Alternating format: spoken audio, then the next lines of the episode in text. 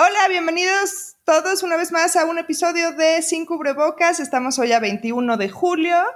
Eh, a nivel mundial tenemos 15 millones de casos. En México vamos por los 350 mil. Eh, así que aquí seguimos transitando el túnel del terror. Eh, el día de hoy tenemos un episodio que es de revisión de contenido de pandemia con un amigo muy querido que es Renato. Él es escritor, comediante. Eh, tienen también un podcast que se llama Tipos míticos cuentan mitos típicos. ¡Ah, qué pinche pesadilla, Renato! ¿Cómo estás? Muy bien, muy bien. Qué pinche pesadilla tanto el COVID como el nombre de mi podcast. No está tan difícil. Tipos míticos cuentan mitos típicos. Un podcast donde dos comediantes hablan de cosas que nunca existieron. Hablamos de mitología, de religión. Está, nos da mucho gusto. Y me da mucho gusto a mí también estar aquí, querida doctora. Sí, qué emoción. Este, este podcast sale los jueves, tengo entendido. Eh, Sí. Eh, y, en, todas las plataformas típicas de podcast, ¿no? Exactamente. ok, muy bien. Pues bueno, por si se quieren echar un clavado a eso. ¿Cómo estás, Renato? Muy bien, doctor. Aquí viendo, te digo que ver los números de contagios, trato de no hacerlo porque eso me, me friquea, se me olvida que son casos acumulados. O sea, no es que haya 15 millones de personas ahorita enfermas, pero este, entonces trato de ver los muertos, como que a pesar de que los muertos son más drásticos y más trágicos, como que me, quita el, ansia eh, concentrarme en cuántos muertos lleva la enfermedad. Sí, este... sí, es un poco raro. Este, y sí, definitivamente está nada más llevando la cuenta de, cuánta gente sí se vuelve, porque uno pierde justo esa noción de que en realidad eh, más de la mitad de esa gente ya está recuperada.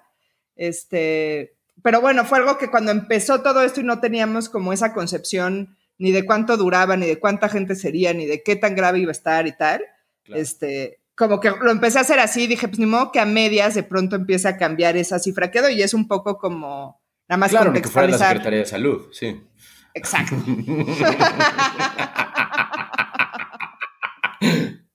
sí, sí, se han mamado un poco con eso. Em, pero bueno, eh, aquí no nos vamos a quejar, aquí solo venimos a discutir de arte. Correcto. Porque el arte nos salvará la vida.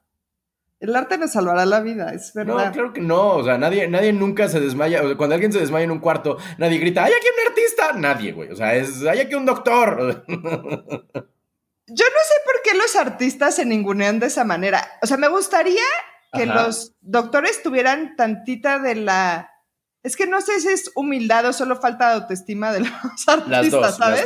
Las dos, y, que, y que los artistas eh, recuperaran un poco de la sobreconfianza que tienen muchos médicos.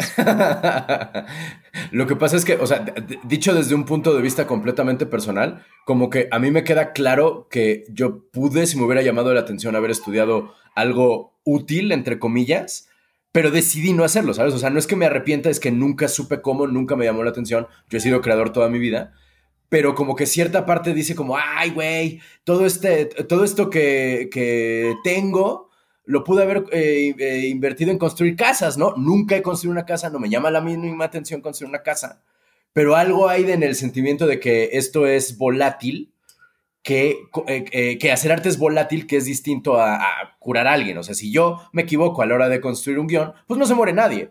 Si tú te equivocas, a lo mejor sí se puede morir alguien, ¿sabes? Sí, claro. Pero, pero, pero sí creo que el arte tiene mucho más valor de lo que normalmente le, digo, en general en el mundo se le asigna. Eso es cierto eh, también. Este, yo que toda la vida eh, estaba como muy clavada en, tener una carrera útil.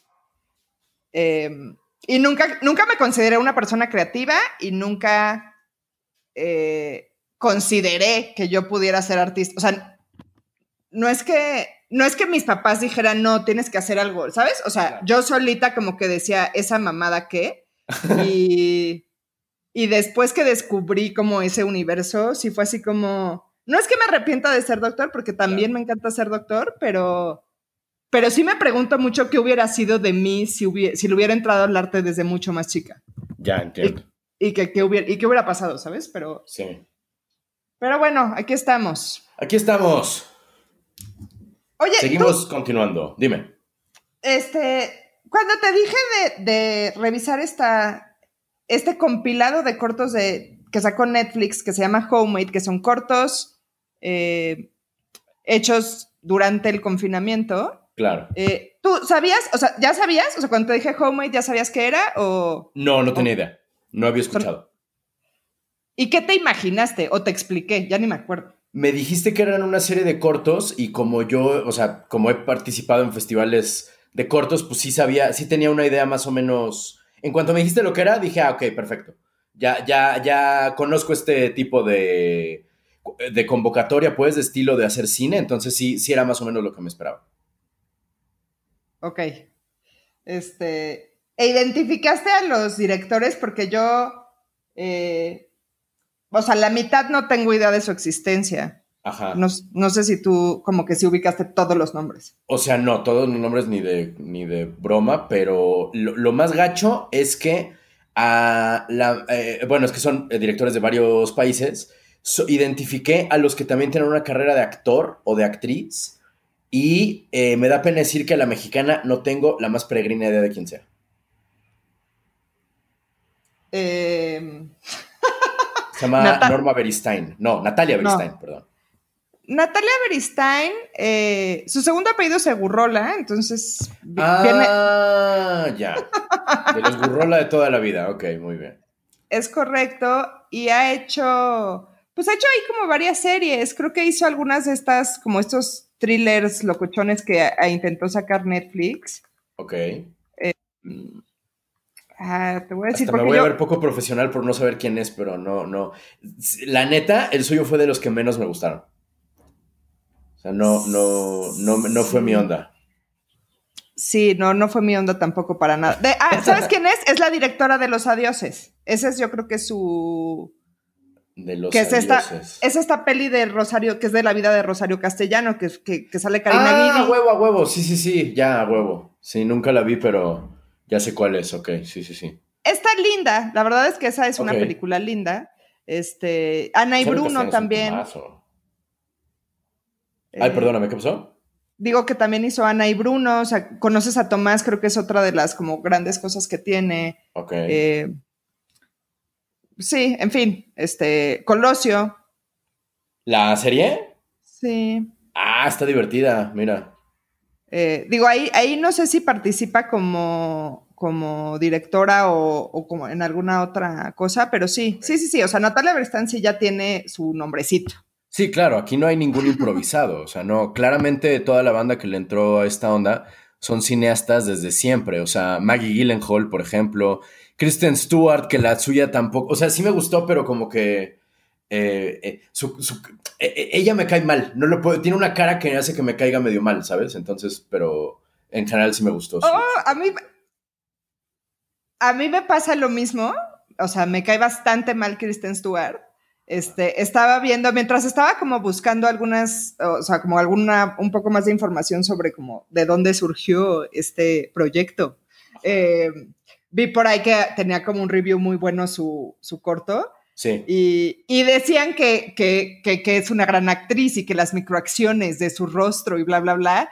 Y yo así como, no sé, según yo estaba bien forzado. O sea. Sí. Sí, las microacciones de su rostro no, no, no me parece. Creo que no era halago, ¿sabes? O sea, creo que lo pusieron porque suena acá, pero no me parece un halago acá chido para, menos para ella. No, no, no, no, no. No, no me, creo que lo menos, lo menos bonito, lo menos chido de su corto es justo su actuación. Pero en general estuvo chido. Creo que, fíjate, es muy chistoso porque hay otro corto que tiene más o menos la misma tema que se llama Casino de Sebastián Schipper, que es el séptimo, tengo que anotado, donde que es un cuate que empieza a tocar la guitarra, ¿no? Siento que cuando, o sea, la, la, idea de la locura al ser más sutil en el de Schipper y no más evidente, como, o sea, en el de Stuart es muy claramente lo que está pasando desde el primer segundo. En el otro te vas enterando poquito a poquito y a mí me gusta un poquito más. A mí me gusta más despacito y más a profundidad que así de pronto tómala toda ya y te vas el fondo, ¿sabes? No, no, no, no es exactamente mi gusto, pues, pero pues cada quien. No lo hizo mal Kristen Stewart, la verdad. Sí, no, y es interesante, o sea, finalmente, eh, sí la locura, eh, y a partir del insomnio, ¿no? Sí. Eh, que creo que es algo que hemos sufrido todos en algún punto de estos cuatro meses, entonces como que eso es lo que le rescato, ¿no? Que, que sí es un elemento que estuvo muy presente y, ese es el elemento que toma. Y este otro de Sebastián Schipper que dices, efectivamente, yo lo tengo marcado dentro de los que más me gustaron. Sí, a mí también. y yo la, la interpretación que le di es como más esta metáfora de acabarte encontrando contigo mismo a través de este encierro, ¿no? Órale. Mira, yo no, yo no encontré como, dado que la canción dice There's something wrong with me, como que más que encontrarse consigo mismo es descubrir su locura, pero creo que tu interpretación también me gusta. Sí. No, no, lo había visto.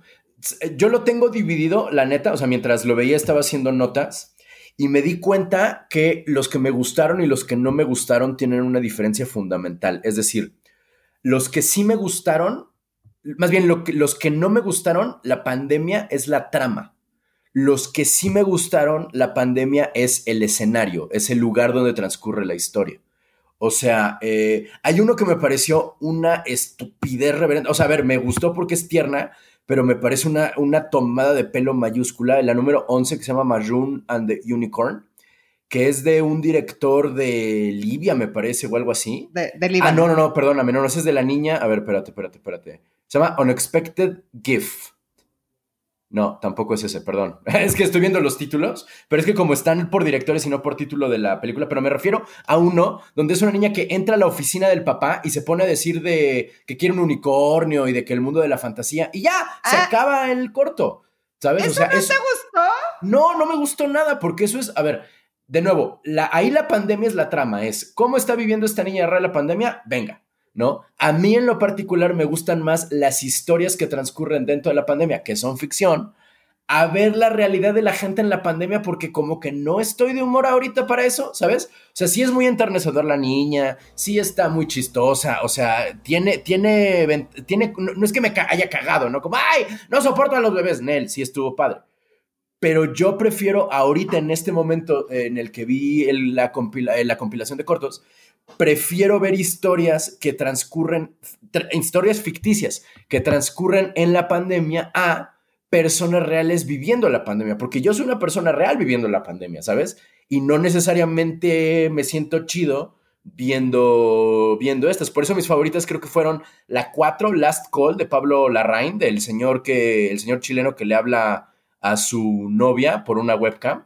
Y el segundo que me pareció fantástico el de Paolo Sorrentino, que son la reina Isabel y el papa, pero son monitos. Ese me pareció genial, creo que me, encantó, me ultra mamó. Bueno, ahí te, ahí te va, ahí te va a mí. O sea, del, el de la niña, a mí me encantó. El que te cagó la madre. este. Espérame dos segunditos porque me están marcando como loco. Ah, caray. Espérame tantito. Sí, doctor. Este, dos segunditos, dos segunditos en lo que contesto.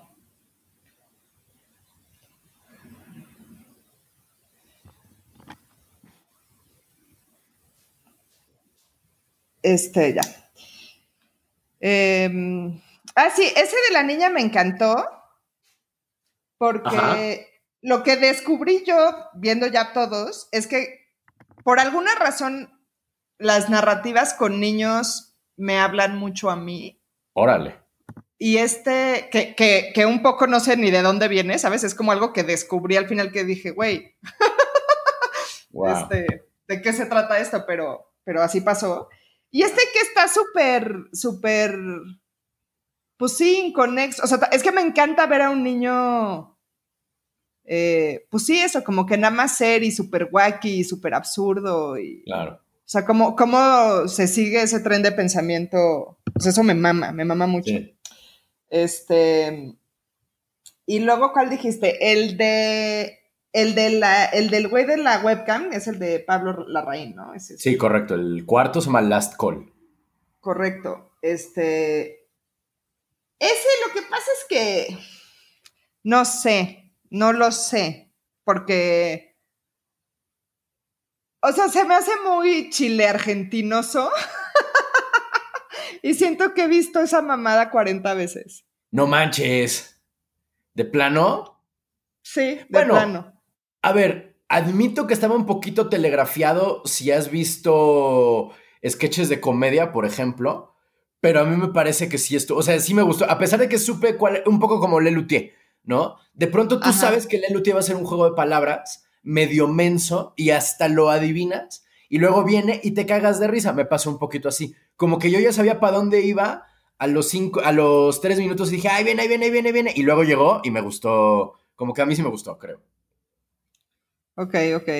Sí, no, a mí, a mí, sí, no, ese, ese justo. Eh. Y el de la visita de la reina y el papa también, o sea, me pareció una idea genial. Genial, güey.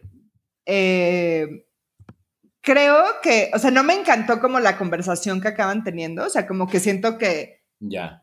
Pues ahí en la... Y, claro, que esto lo tuvieron que armar que en tres, cuatro semanas y pues, o sea, se quedó en, pues no sé cuántas vueltas le dieron a los guiones, ¿me entiendes? Pero eh, sobre todo ese que realmente sí tiene mucho diálogo y tal. Eh, pero, pero sí, o sea, como concepto, digamos, y, desde el punto de vista creativo de los monitos y de generar esta situación, o sea, me parece fantástico.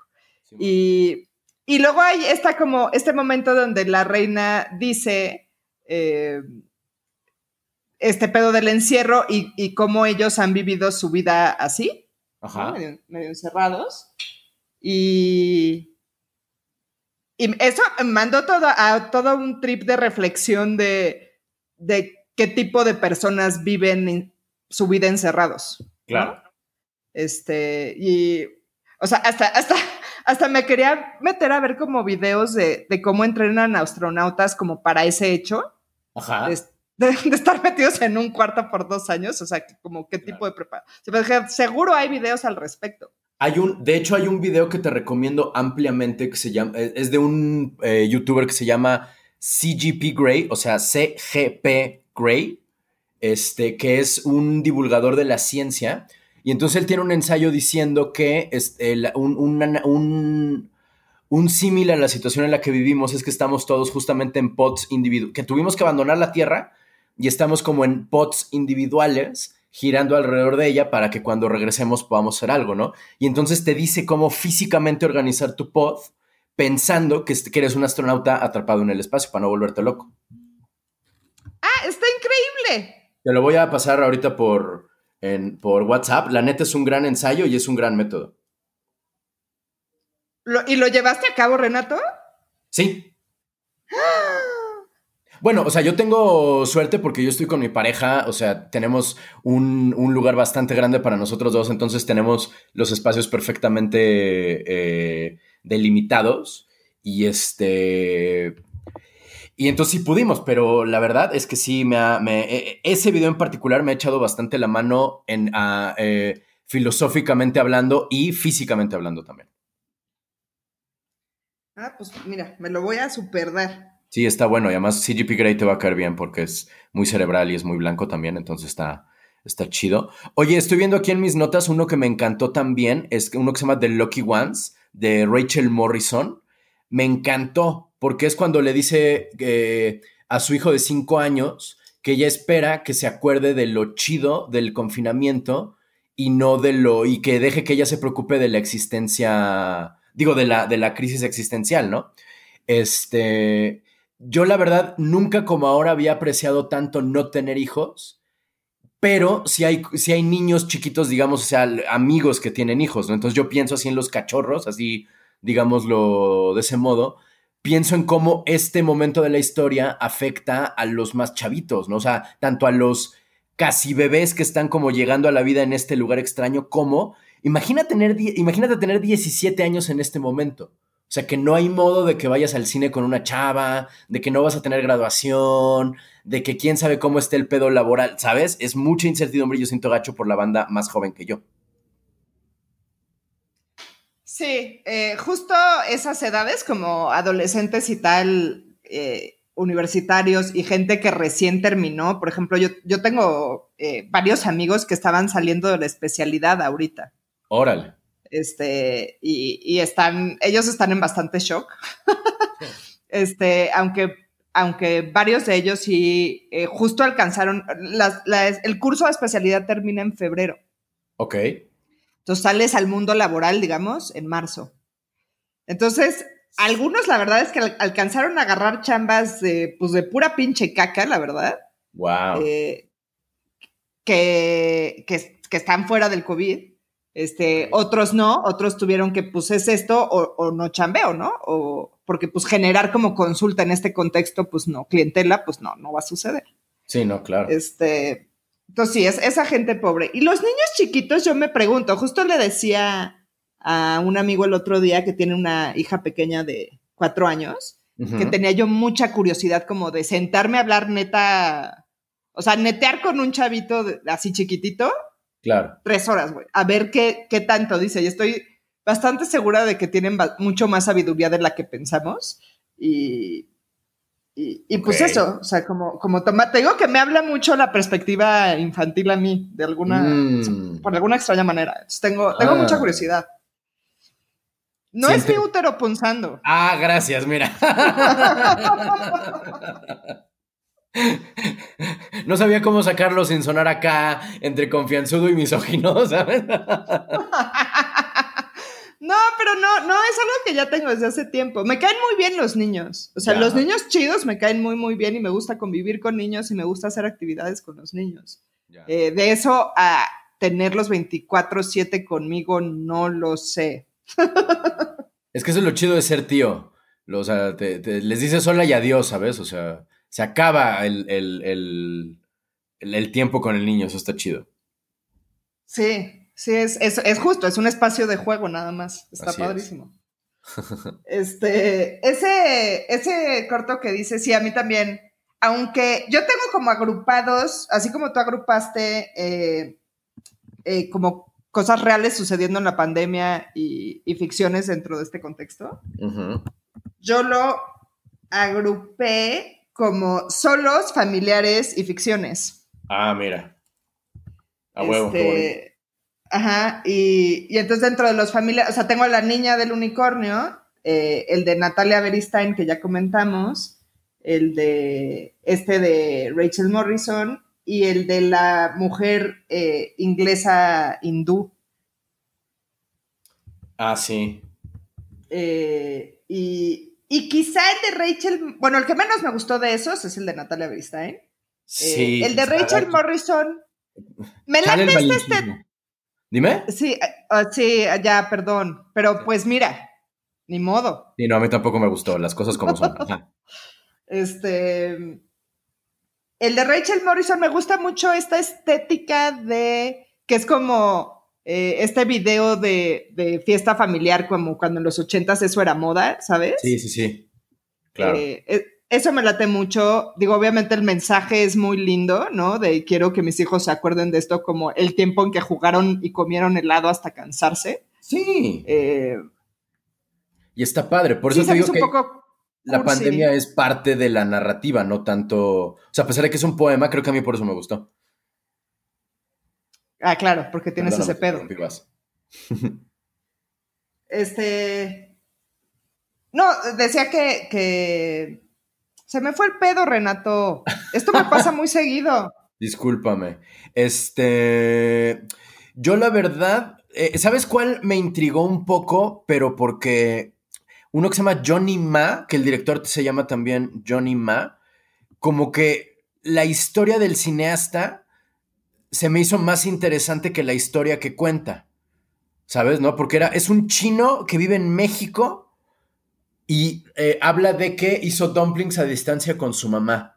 Y la neta, yo todo el tiempo estaba pensando, oye, Johnny Ma, eres un chino en México, cuéntame cómo llegaste aquí, porque aparte está como en un, pueblo bastante perdido en Oaxaca, me parece, en, tierra de ancestros míos, quiero decir, pero no, no, no, no, siempre quise que me narrara su historia de él, pues, y no tanto de cómo estaba viviendo la pandemia, porque pues estaba viviendo la pandemia como todos. Exacto. Este, a mí me pasó exactamente lo mismo. Dije, ¿qué hace este chino metido en ese lugar extremadamente rural con gallinas corriendo a su alrededor? Exacto. es que neta parecía casa de mi abuela, o sea, parece el pueblo de mi, eh, Loma Bonita, Oaxaca, que es el pueblo de las tres mentiras, porque ni es Loma, ni es Bonita, ni es Oaxaca, es Veracruz. Este. de ahí viene mi familia. O sea, son mis pies de barro y entonces era, güey, claro, esa es la parte jodida de Loma Bonita, sin pedos. ok, sí, sí, no, a mí ahí también me pasó lo mismo. Igual me gustó este como mensaje de, nostalgia, ¿no? Y de, de, extrañar a su mamá y recordarla a través de la cocina, que aparte es algo muy mexicano. Sí, no lo había pensado. Oye, no sé, ¿qué, ¿qué, opinaste de la 16, la que se llama Algoritmo, de Sebastián Lelio, que es un musical, entre comillas, sobre lo que sobre una reflexión, digamos, más eh, social y más social y económica que humana o narrativa. Ah, es que Renato me dio un chingo de cringe, güey. ¿Por qué? ¿De cringe? Cringe, o sea, el, el, el o sea, no, no sé, uh, no, se me hizo pretenciosísimo. Órale, neta. sí.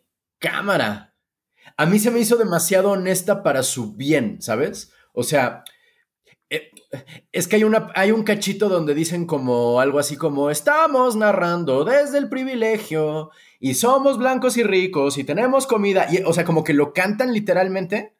Y entonces me gustó mucho la autoconciencia, pero es de, o sea, no me lo digas, cuéntamelo. O sea, si ya sé que eres blanco y rico, pues estás haciendo cine en la pandemia, ni modo que qué. ¿Sabes? O sea, no, no, no hay una sola persona pobre en estas películas, por cierto. O sea, o sí, pero los, o, aparecen y los están documentando, pero no, no, no hay una historia propia de me la estoy pasando de la verga en esta pandemia. No hay un me quedé sin chamba, no hay un cómo le voy a pagar a mi empresa, no hay un este qué van a hacer mis hijos ahorita que empiecen las, las clases y tenga que ir a trabajar yo, o sea, ¿sabes? No hay esa incertidumbre económica en ningún, en ningún, en ningún corto. O sea, porque hacer cine es, una, es un arte muy caro, pues necesitas como cierta eh, estabilidad económica para filmarlo, para hacerlo, para crearlo. Eh, y entonces que lo dijeran explícitamente, si bien me gustó y me parece una premisa muy chingona, como que el hecho de que fuera tan blunt, sé que ese es el punto, sé que justo se trata de que sean directos y a lo que van, como que me, me, ah, ah, me, detuvo un poquito, pero en general me gustó. Creo que la idea estaba vergas. Es que a lo mejor ese fondo sí. Ajá. Pero es que yo no podía con la mujer moviéndose y el trapo en la cabeza. O sea, ¿sabes cómo? Eso, o sea, como que la imagen. O sea, a lo mejor si, si, si cerrara los ojos y lo escuchara. Ya. Pero es que yo creo que no escuché ni la mitad porque estaba tan emputada con la mujer con el trapo en el rostro. Órale. Sí, no, la, imagen me perturbó mucho. Y este, este corto es de Sebastián Lelio. Ajá. Pues, no sé, me he vuelto también este, inmamable. Esa es, esa es la verdad, cada vez, eso, eso está creciendo mucho en mí, pero este, Sebastián Lelio es director de grandes películas, o sea, es director de eh, Una Mujer Fantástica. Ajá. Que estuvo nominada al Oscar. siento que no fue este año, pero como está transcurriendo este año, pudo haber pasado este año. No, no. ¿Cómo dices que se llama la peli? Una mujer fantástica, es una película chilena de una chica trans. Ah, y nominaron a la chica a, mejor, a protagónico. Creo que fue el año. Órale. Ah, pues es. No, ahora sí que no, o sea, tiene su mérito. No lo he escuchado de No es mi peli favorita, pero eh, tiene bastante mérito, considero. Y luego eh, Disobedience, que es una historia lésbica que, yo no he visto, pero he escuchado grandes reviews. Doctora. Y tiene ahí varios como smash hits del arte, digamos, porque, porque hace cine de arte finalmente. ah, ok. Este, sí, sí. Eh, no, sí, no sé, no sé, no sé qué me pasó con, lo visual en ese corto y no pude, güey, no pude. Mira, yo. Y ahora, eso que... dices que no hay. Ajá, dime, dime. Perdón. No, lo que tú ah, Eso que dices que no, hay. O sea, yo no sé un pito de trama, digo, de, de tiros, no sé un pito de, de fotos, o sea, no sé nada de eso, no sé juzgar ese pedo. Yo sé de guion y de narrativa y hasta ahí. Lo demás es me gusta, no me gusta, no tengo la menor, la menor manera de dar criterio, pero perdóname, te interrumpí otra vez.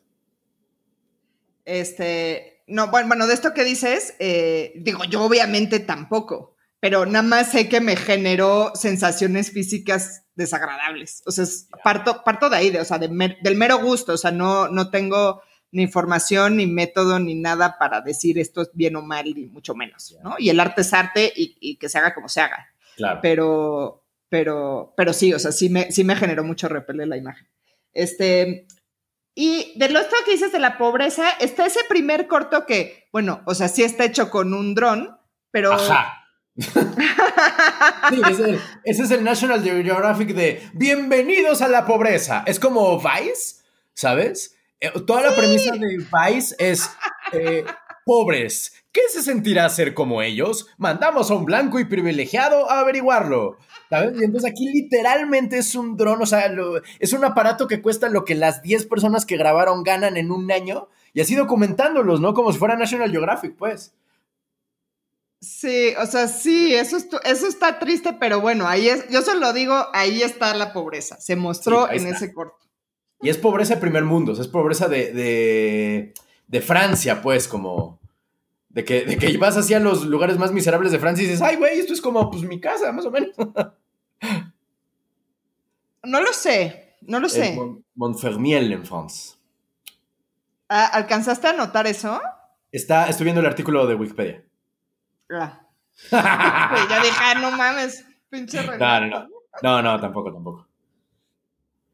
Este, ¿qué otro más? El de. Bueno, quiero retomar el de la, el de la mujer hindú, que eh, me pareció. Me, gustó un montón en cuanto a ritmo. Ajá. Eh, o sea, me parece que me tuvo. O sea, aunque era eso, y, o sea, básicamente es con qué entretuve a estos monstruitos que tengo por hijos. Este. Sí, está ¿No? Básicamente de eso se trata. Eh, me parecía que tenía un ritmo muy diferente a lo que vi de los demás, porque además como es de los últimos, es el 15. Sí, es el 15. Que ya llevaba el... Eh, y eso me pareció como interesante. Y, y este pedo que hablan del, del, de la muerte y de los funerales por Zoom, eh, de lo cual ya hemos hablado en este podcast antes, eh, pero, pero eso me parece súper valioso que se muestre. Sí. Sí, es una de esas cosas que no que es un síntoma muy claro de estos tiempos, pero no necesariamente lo tienes tan presente todo el tiempo. A mí me, creo que hay muchos eh, cortos que se conectan dentro de todo el, o sea, de todo, de todo, el corpus de cortos que es esto, hay algunos que se conectan. Yo veía el de la mujer hindú, el, se llama Unexpected Gift, y pensaba en el que es en, el que es en Escocia, de David Mackenzie. ¿No? Y que, son dos, es una niña adolescente y su hijo, digo, su hermano chiquito y la mamá, pues, ¿no?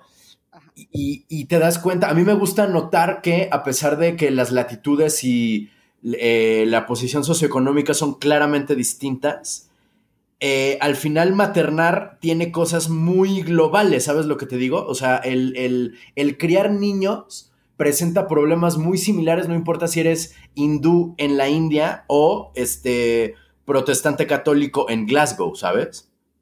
A pesar de que parecen súper distintos, hay cosas que son muy comunes y hay cosas que son profundamente distintas entre, sí también. Sí, eso es una reflexión bien bonita, Renato. Gracias.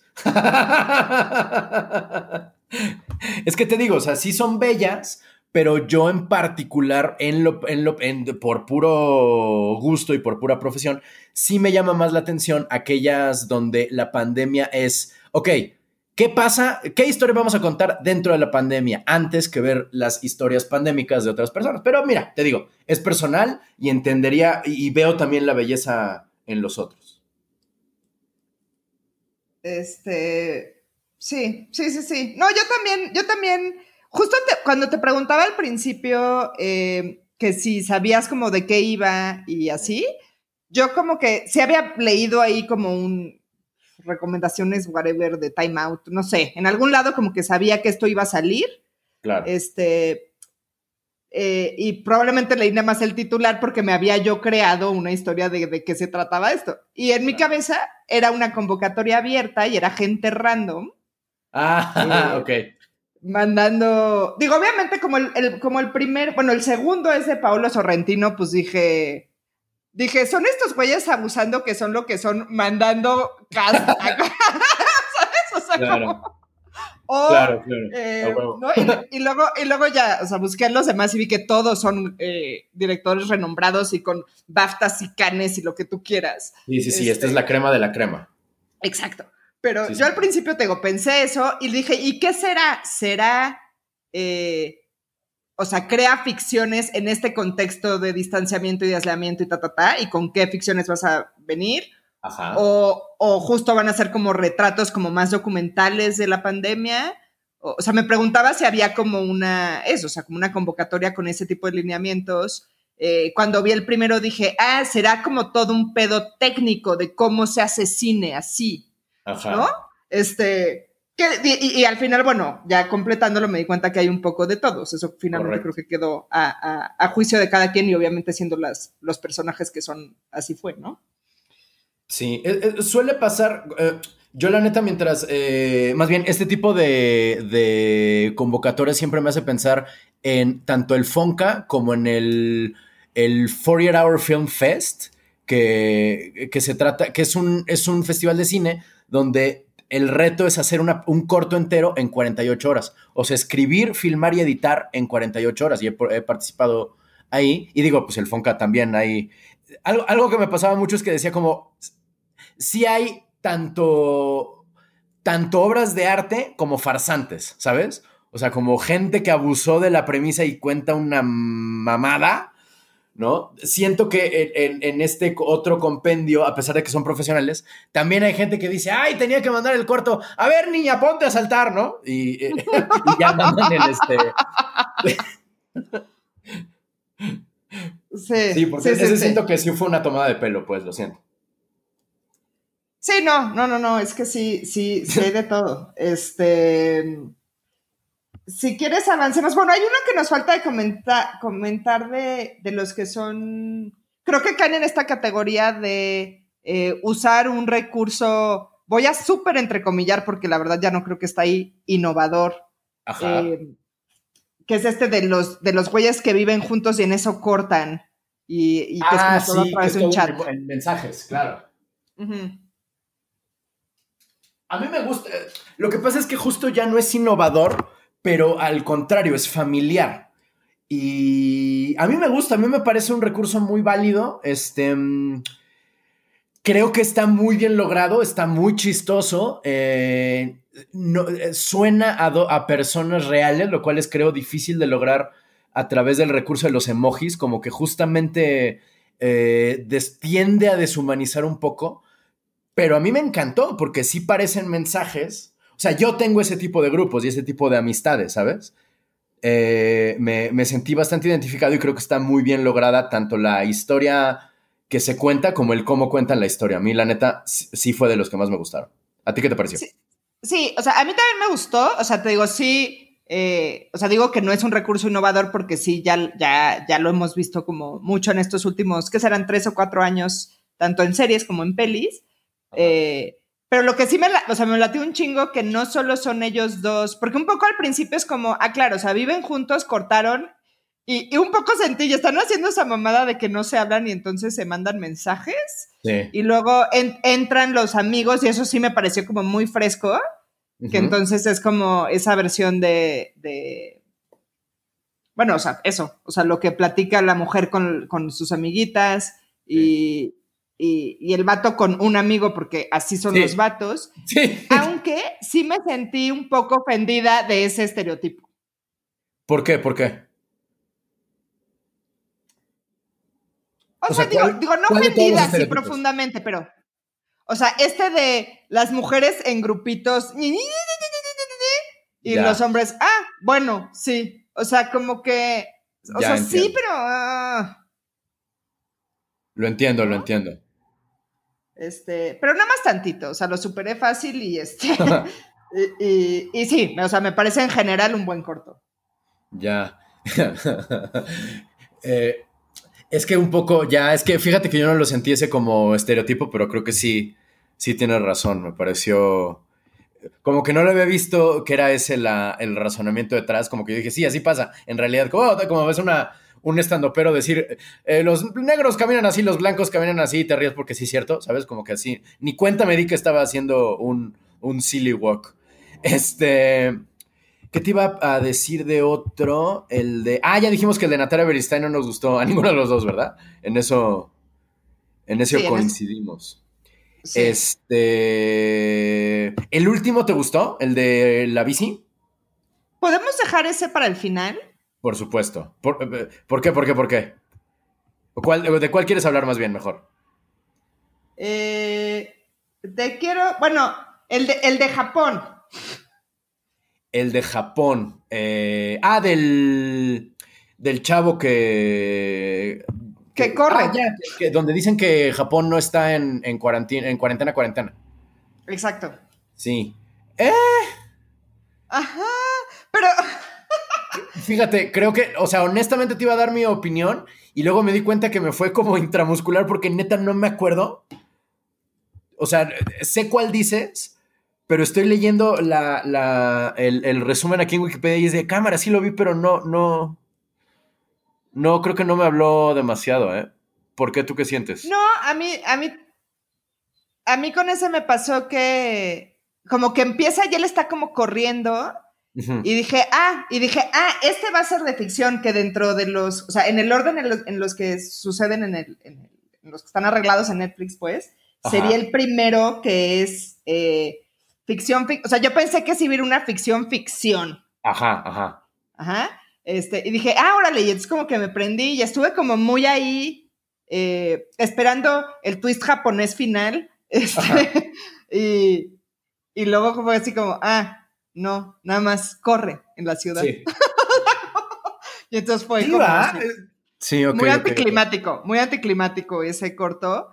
Ok, sí, lo quiero ver otra vez porque creo a lo mejor chance hay algo que no vimos o, igual estoy leyendo demasiado, pero que siento que siento que está muy menso como para haber entregado ese trabajo final, ¿sabes? Como que algo debe haber por ahí que no nos hemos terminado de fijar. Y, insisto, igual estoy mamando, pues, pero pero no sé, no lo veo tan vacío. Ya veremos, ya veremos. Lo quiero ver de nuevo. Ya, ya en retrospectiva te diré.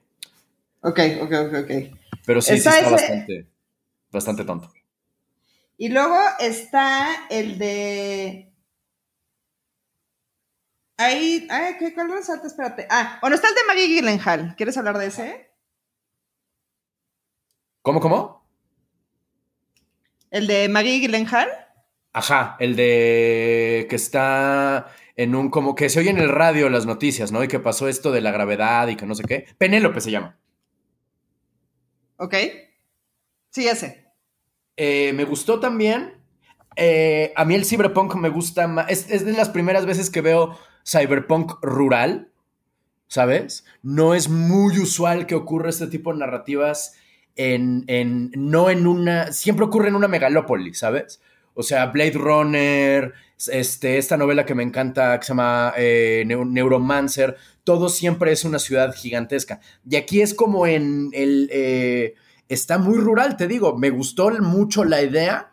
Este, el actor no me terminó, es que a mí es bien difícil que una película de este tipo esté perfectamente bien actuado, ¿sabes? Es como que como que se necesita ser un actorazo tipo Anthony Hopkins o tipo. Em, se me olvidó el verdadero nombre del actor este que le hace de Gandalf. Em, que es un rey ¿Perdón?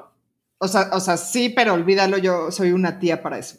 Ese tipo de actor creo que en una peli donde es el único personaje y toda la historia se narra a través de sus emociones, pero no las describe, digo, ajá, no las hace explícitas, sino que las actúa eh, tiene momentos donde se rompe por completo y no es culpa de nadie, nomás se necesita un, un, talento muy cabrón que nomás un monstruo tiene para un público muy exigente, pero me, me gustó, me gustó un chingo con, eh, con el problema, entre comillas, de que se le ven los hilos a veces, pero pues siempre pasa en este tipo de narrativas. Sí, yo, o sea, me gustó medianamente, digamos. Este, agradezco que tiene un principio un nudo y un final, porque uno pensaría que eso no se tiene que agradecer, pero a veces sí. No, claro que se tiene que agradecer. ¿Qué te pasa? Oye, pues, si, el, guionista no está pintado.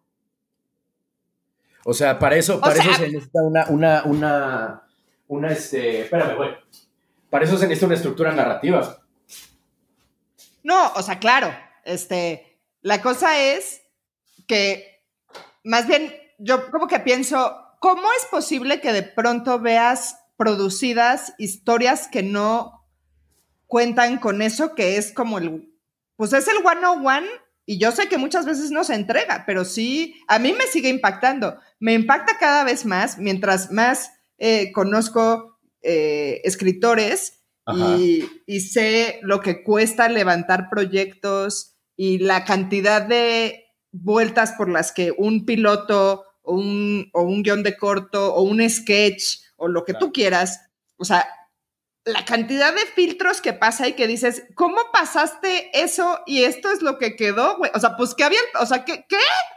o sea, es como, me explota la cabeza muy cabrón. Claro. Sí, no, se hace ver fácil, pero sí, es un, es un pedo. Y, sobre, y es una de esas cosas que eh, ¿cómo decirlo? Eh, regresando al punto del principio, pero desde un punto de vista, más bien desde un enfoque casi contrario, este, la gente cree que es fácil, pero sí se necesita una estructura que no, que justo el punto es que no la veas. O sea, si una película se te va eh, como hilo de media y no te das cuenta, ah, este es el nudo, ah, este es el final, ah, lo que pasa aquí, ¿sabes? Es una historia bien contada. Y para ocultarle los hilos, pues sí se necesita pues, entrenamiento, ¿sabes? No, sí, sí, o sea, a mí me, ya me queda muy claro, pues, pero, pero sí. O sea, pensaba yo que si hiciera, bueno, me estoy adelantando un poco porque algo de lo que te quería preguntar era si te había disparado algo el ver esto. O sea, si dijiste, ah, si yo le hubiera entrado a este pedo, me hubiera gustado hacer esto. Eh, no tal cual así. No, o sea, así, ya, pero pensé en alguien Renato entró a un túnel, no. ¿Cómo? ¿No me oyes? Espera, de pronto sentí que te ibas y me dio mucha risa que sucediera ahí cuando tenías que responder eso, pero no, aquí estoy. aquí, aquí me encuentro, doctora. Te decía que no me disparó a mí, o sea, en mi propia creación, pero me acordé de, antes de la pandemia yo le empecé a dar clases de guion y de narrativa en general a una directora que tiene 14 años, o sea, es una chavita genio, a una directora, super lista, super leída, así que ya sabes, el, eh, ya el, la joven promesa, ¿sabes? Nosotros, Renato, Le empecé a dar clases de este, guion antes de la pandemia. Le pues, pregunto esto porque creo que... Pero pensé en ella. Eh, eh, ah, ahí está, espérate, perdón, ¿seguiste hablando? Porque otra vez regresate tantito porque otra vez la tecnología nos, Le estabas dando clases de, clases de narrativa a una directora. Sí, a una directora que tiene 13 años, 14. O sea, es una chavita genio, ¿sabes? Y le, le empecé a mostrar, porque ella sabe mucho de cine y ha visto muchas películas y ha, ha leído muchísimo para su edad, pero como que le costó les, digo, o sea, está chiquita, nadie sabe, nadie nace sabiendo, eh, no entendía muy bien o no sabía ver todavía las estructuras narrativas. Entonces yo de eso le estaba dando clases, ¿no? Como un guion tiene esta estructura, una historia tiene esta estructura, un tropo es esto, un tropo es lo otro, ¿no? Y me acordé de ella mientras veía la, los cortos, como que... Porque ella grabó también un, un corto dentro de la pandemia que es como más futurista, como más cyberpunk. Eh, y pensé que eh, eh, cómo, su obra pudo haber estado dentro de este, a lo mejor no dentro de este círculo, porque pues no tiene la, carrera que otros directores que salen aquí, pero sí pensé que es un buen tema, ¿cómo decirlo? Es una buena convocatoria para que cineastas tan talentosos como ella le entren a, a esta, a esta narrativa de la, de la pandemia. Pensé mucho en qué diría una adolescente de 13, 14 años respecto a la pandemia con, con el cine, pues. Me hubiera gustado verlo, pues. Ah, mira, como que regresaste a esa idea mía de querer hablar con un adolescente. Bueno, yo con un niño, tú con un adolescente, ¿te das cuenta? Sí. este, sí, entonces nada, ¿no te disparó nada? O sea, Mm, no, eh, si por disparar eh, es así como que me inspire a, qué hubiera hecho yo, o sea, qué hubiera escrito yo, creo que lo que me disparó es, me hubiera gustado escribir algo, algo, más bien, me hubiera gustado que se me ocurriera la idea que se le ocurrió al, al segundo, al de la, la reina Isabel con el Papa. O sea, el recurso de usar juguetes dentro de una pandemia para narrar en una sola locación me pareció muy, muy inteligente y me hubiera gustado que se me hubiera ocurrido a mí para, para O sea, si yo hubiera estado en esa situación, me hubiera gustado que eso hubiera sido mi idea. Sí, ok, yo, yo también tuve ese pensamiento. este. Bueno, pasemos al que sigue, que es, ya es el penúltimo, que Ajá. es el de estas mujeres, esta pareja que viven con una niña y como que salen ahí a pasear y se encuentran a un hombre Ah, sí. tirado a- a la orilla del lago. Sí. ¿Qué- Me gustó. Es decir, se llama Annex, ¿verdad? ¿Es de Antonio Campos? Sí, de Antonio Campos. Sí. La verdad sí me gustó. Em, es, es- eh, no tiene comparación en otra. O sea, esta sí es ficción, ficción, ficción. Por completo. Eh, eso me latió. Em, el, algo hubo en el mero, mero final que no me alcanzó. Pensé que al final iba a estar como ¡Wow! Y no acabé en un wow. Entonces no te sé poner dónde estuvo la falta de wow.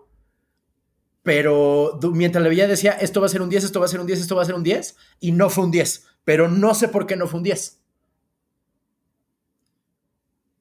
A lo mejor ya estaba cansado, no sé. No, sí, a mí también, a mí también me interesó lo que estaba viendo y dije, igual, o sea, como que dije, ah, ok, están contando una historia, o sea, sí, estoy viendo algo diferente, Sí. este, y de pronto sí, eh, o sea, muy parecido, como que al final se cayó y como que no hay una explicación bien, eso solo es un trip ahí, o sea, Ajá. exacto, o sea, como que, sí, o sea, no supieron cómo acabarlo, me pareció eso, que no supieron terminar de bajar el final. No lo sé, no lo sé. A lo mejor fue que no me gustó el sonido final. O sea, es un detallito minúsculo, pero que no sé por qué. Igual estoy siendo muy, muy, muy duro con esta peli, pero me, me gustó bastante.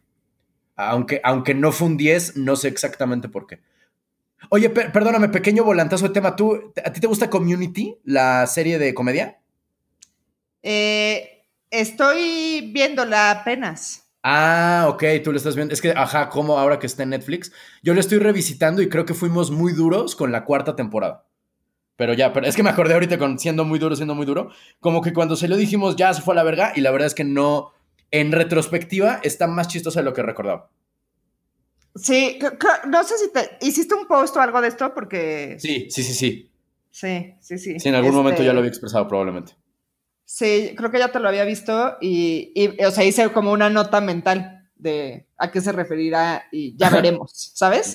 Este, voy muy lenta porque estoy viendo como ocho cosas a la vez porque depende Claro, de mi claro. estado de ánimo y tal, pero Obvio. Este, pero sí, y, y estoy viendo, ¿sabes qué estoy viendo por segunda vez? Y es la primera vez que me chuto algo desde el principio por segunda vez. Ajá. Billions. Billions.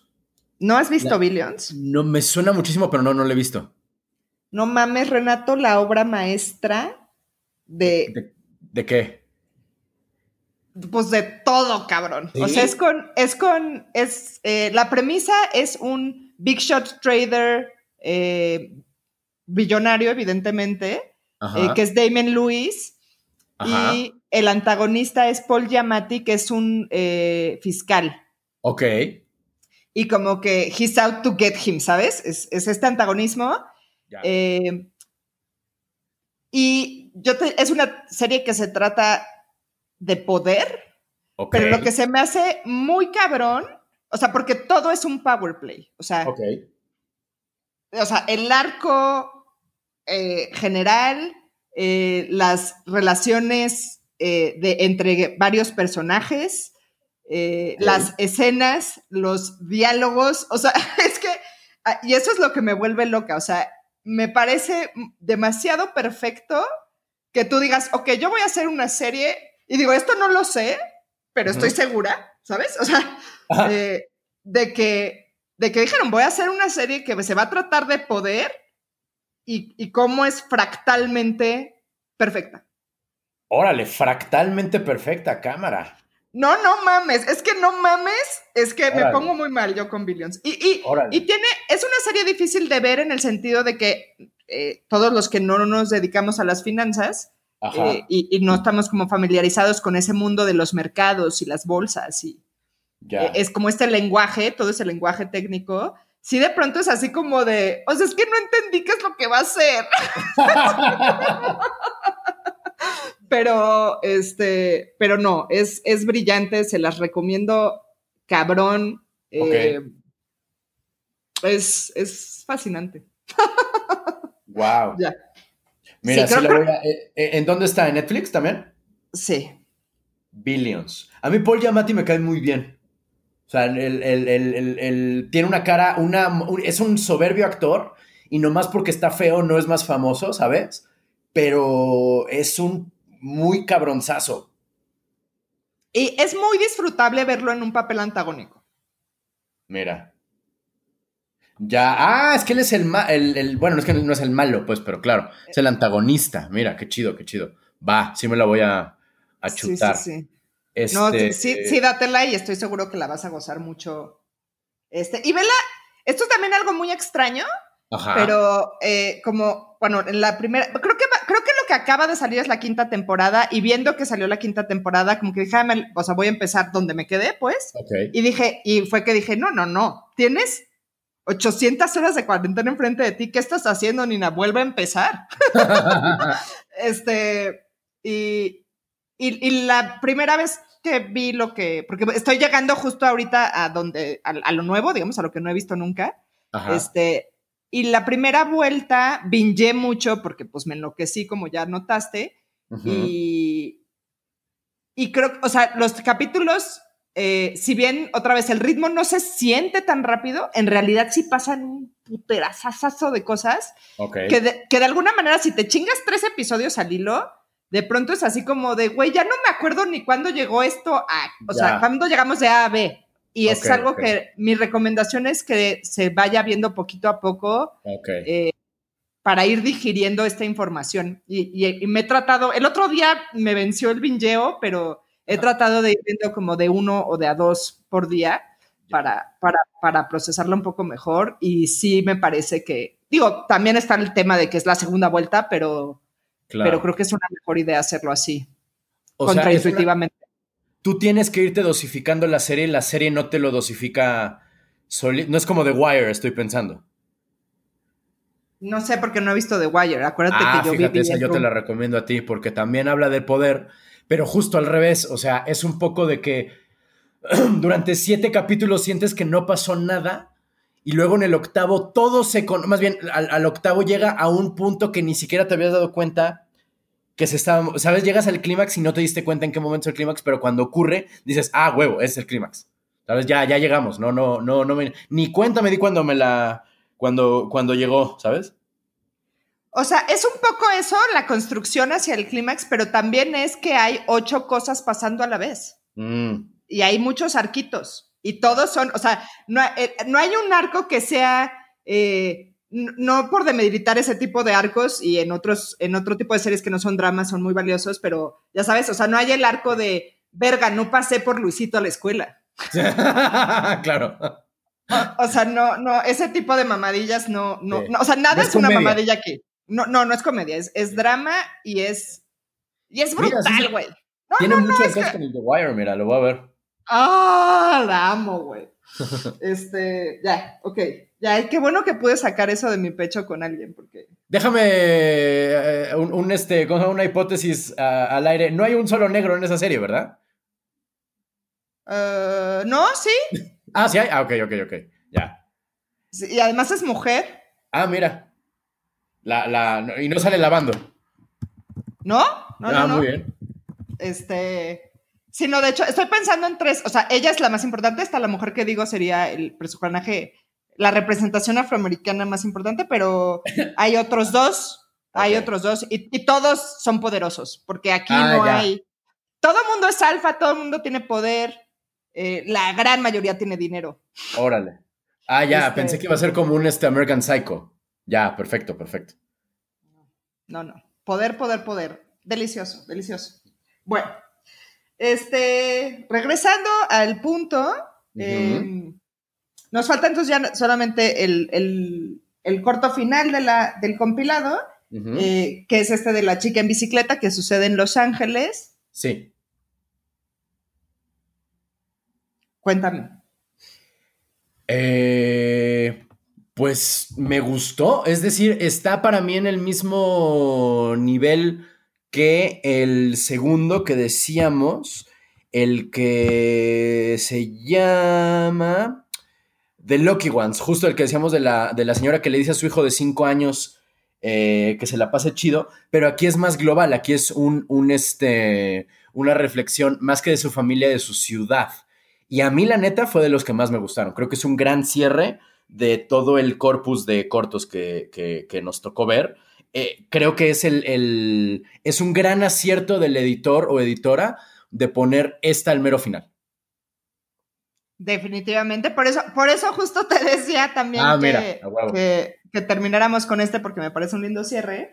Este, Y algo que me pasó, a mí también eh, lo disfruté, pero tuve esta, otra vez, porque tengo una fijación con la narración infantil, eh, el narrador eh, habla como un poco como un cuento.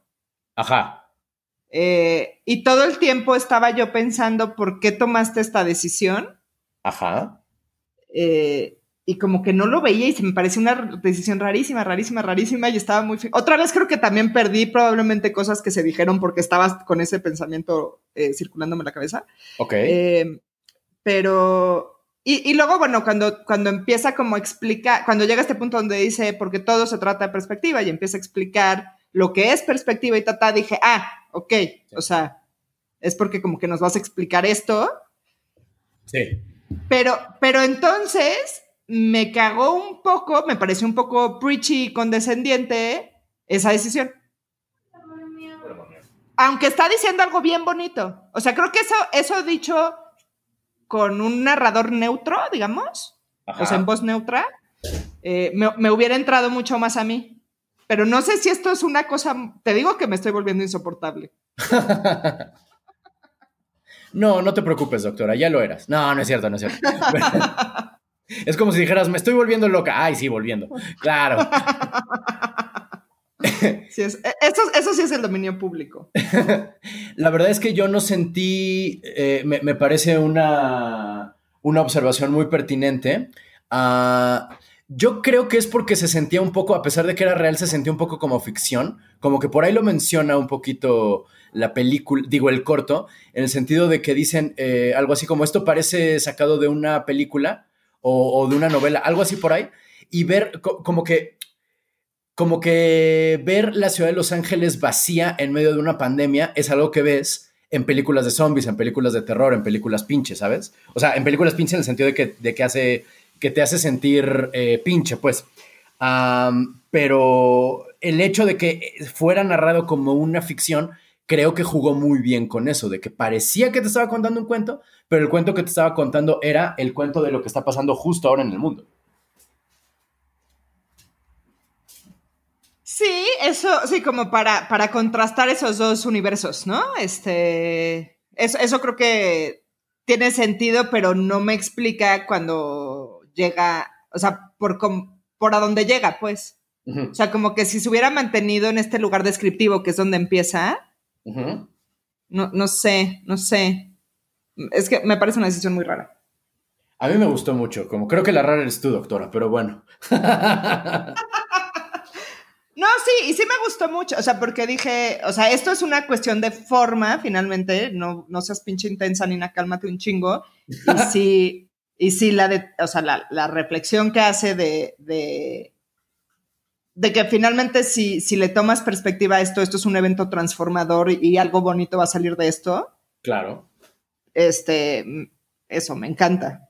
Eh, en general creo que deja, o sea, todo, todo el corpus deja esa ese sentimiento, como a pesar de todo, eh, se puede crear belleza. Eh, uno, uno, de mis cuadros favoritos, y es un gusto heredado, es eh, la... Ay, güey, el Guernica de Picasso, ¿no? mi, papá me, mi papá tiene ese cuadro en su casa y desde niño como que me decía que este cuadro era muy feo. Este cuadro era muy feo, yo le decía, ¿no?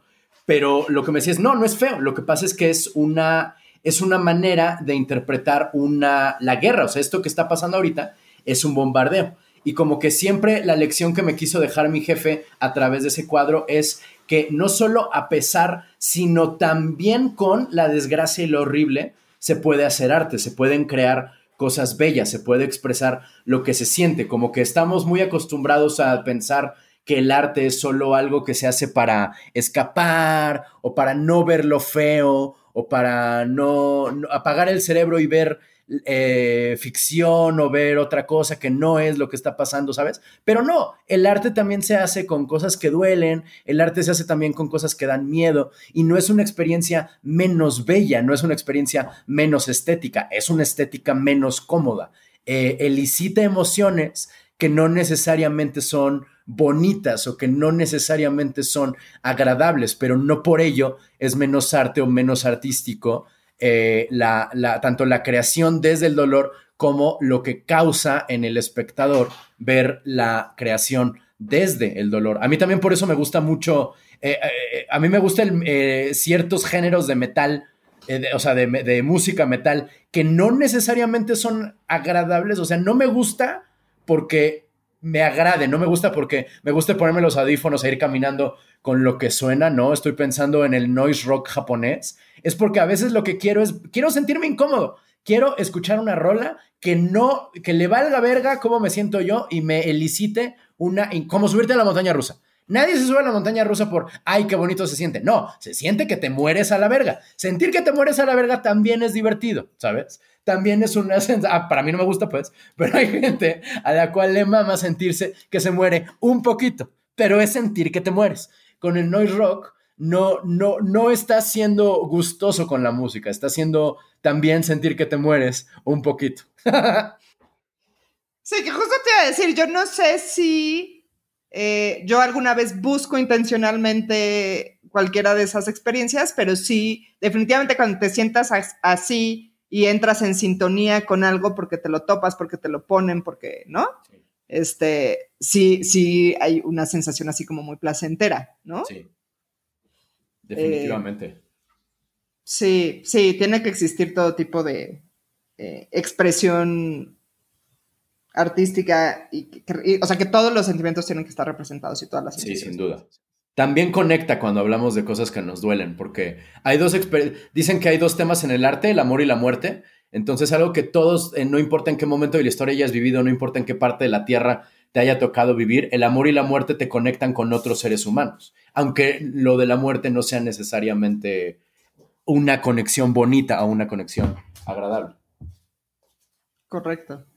Oye, y, tú personalmente, o sea, eh, tomando un poco esta idea que, ponen en ese corto y de lo que estamos hablando, em, ¿sientes que ¿Se te ha facilitado crear en este tiempo o, justo este como tumulto mental por el que estamos todos atravesando no te permite, o sea, ¿cómo, te has sentido creativamente? Eh, a veces, o sea, lo segundo llega, pero es más raro, o sea, es más una, es más la excepción que la regla, eh, pero tampoco me ha sido más fácil crear, más bien tengo una sensación de urgencia, ¿sabes? Como de si no saco algo, no voy a comer. Entonces tengo que sacar esto y tiene que ser brillante, ¿sabes? O sea, si hay una presión, o sea, siempre hay una presión externa, pues, siempre, siempre, siempre, siempre. Pero ese sentimiento de presión externa de tengo que venderlo, o sea, no hay de otra, bueno, sí hay de otra, pues, pero hay una urgencia ah, existencial por, por, por, por hacerlo. Como el otro día lo discutía con un amigo y siempre decíamos que, eh, a ver, es que es un chiste privado que no tendría sentido, pero el punto es más o menos que cuando eh, el león corre porque tiene hambre, la gacela corre porque quiere salvar su vida, ¿no? Como que pasamos ahorita los creativos, los creadores y los creativos de ser leones a ser cebras, ¿no? A ser este gacelas. Como que antes corría porque pues yo, ah, yo soy un creador y voy por cazando historias. Y ahora es verga, está detrás el león, güey, está detrás el hambre, está detrás eh, la falta de ingresos, está detrás la incertidumbre. Entonces, eh, no hay tiempo para que la musa llegue, ¿sabes? Nunca lo ha habido, en realidad la musa no existe. La musa existe, pero solo existe si estás chambeando. La musa nunca llega cuando estás nomás picándote los ojos y, de pronto hace una gran inspiración en él. O sea, la musa llega cuando empiezas a trabajar una historia y entonces se te ocurre algo chingón súbitamente, ¿no? Al, menos en mi experiencia. Pero ya ahorita ya no hay tiempo, o sea, ya ahorita ya no hay tiempo para otra cosa que no sea algo, eh, eh, algo vendible, por ejemplo, o sea, ya no hay, ya no hay modo de que, que escriba yo algo que no tenga en cuenta, por ejemplo, estoy escribiendo un piloto de una idea que se me ocurrió y lo que le modifiqué alrededor es cómo le hago para que esto pueda ser grabado con sana distancia y que sea parte de la narrativa, ¿no? O sea, no, no, no, no cómo lo narro a pesar de la sana distancia, sino cómo lo narro con sana distancia. Y entonces a partir de ahí se me ocurrió una idea y la estoy trabajando, ¿no?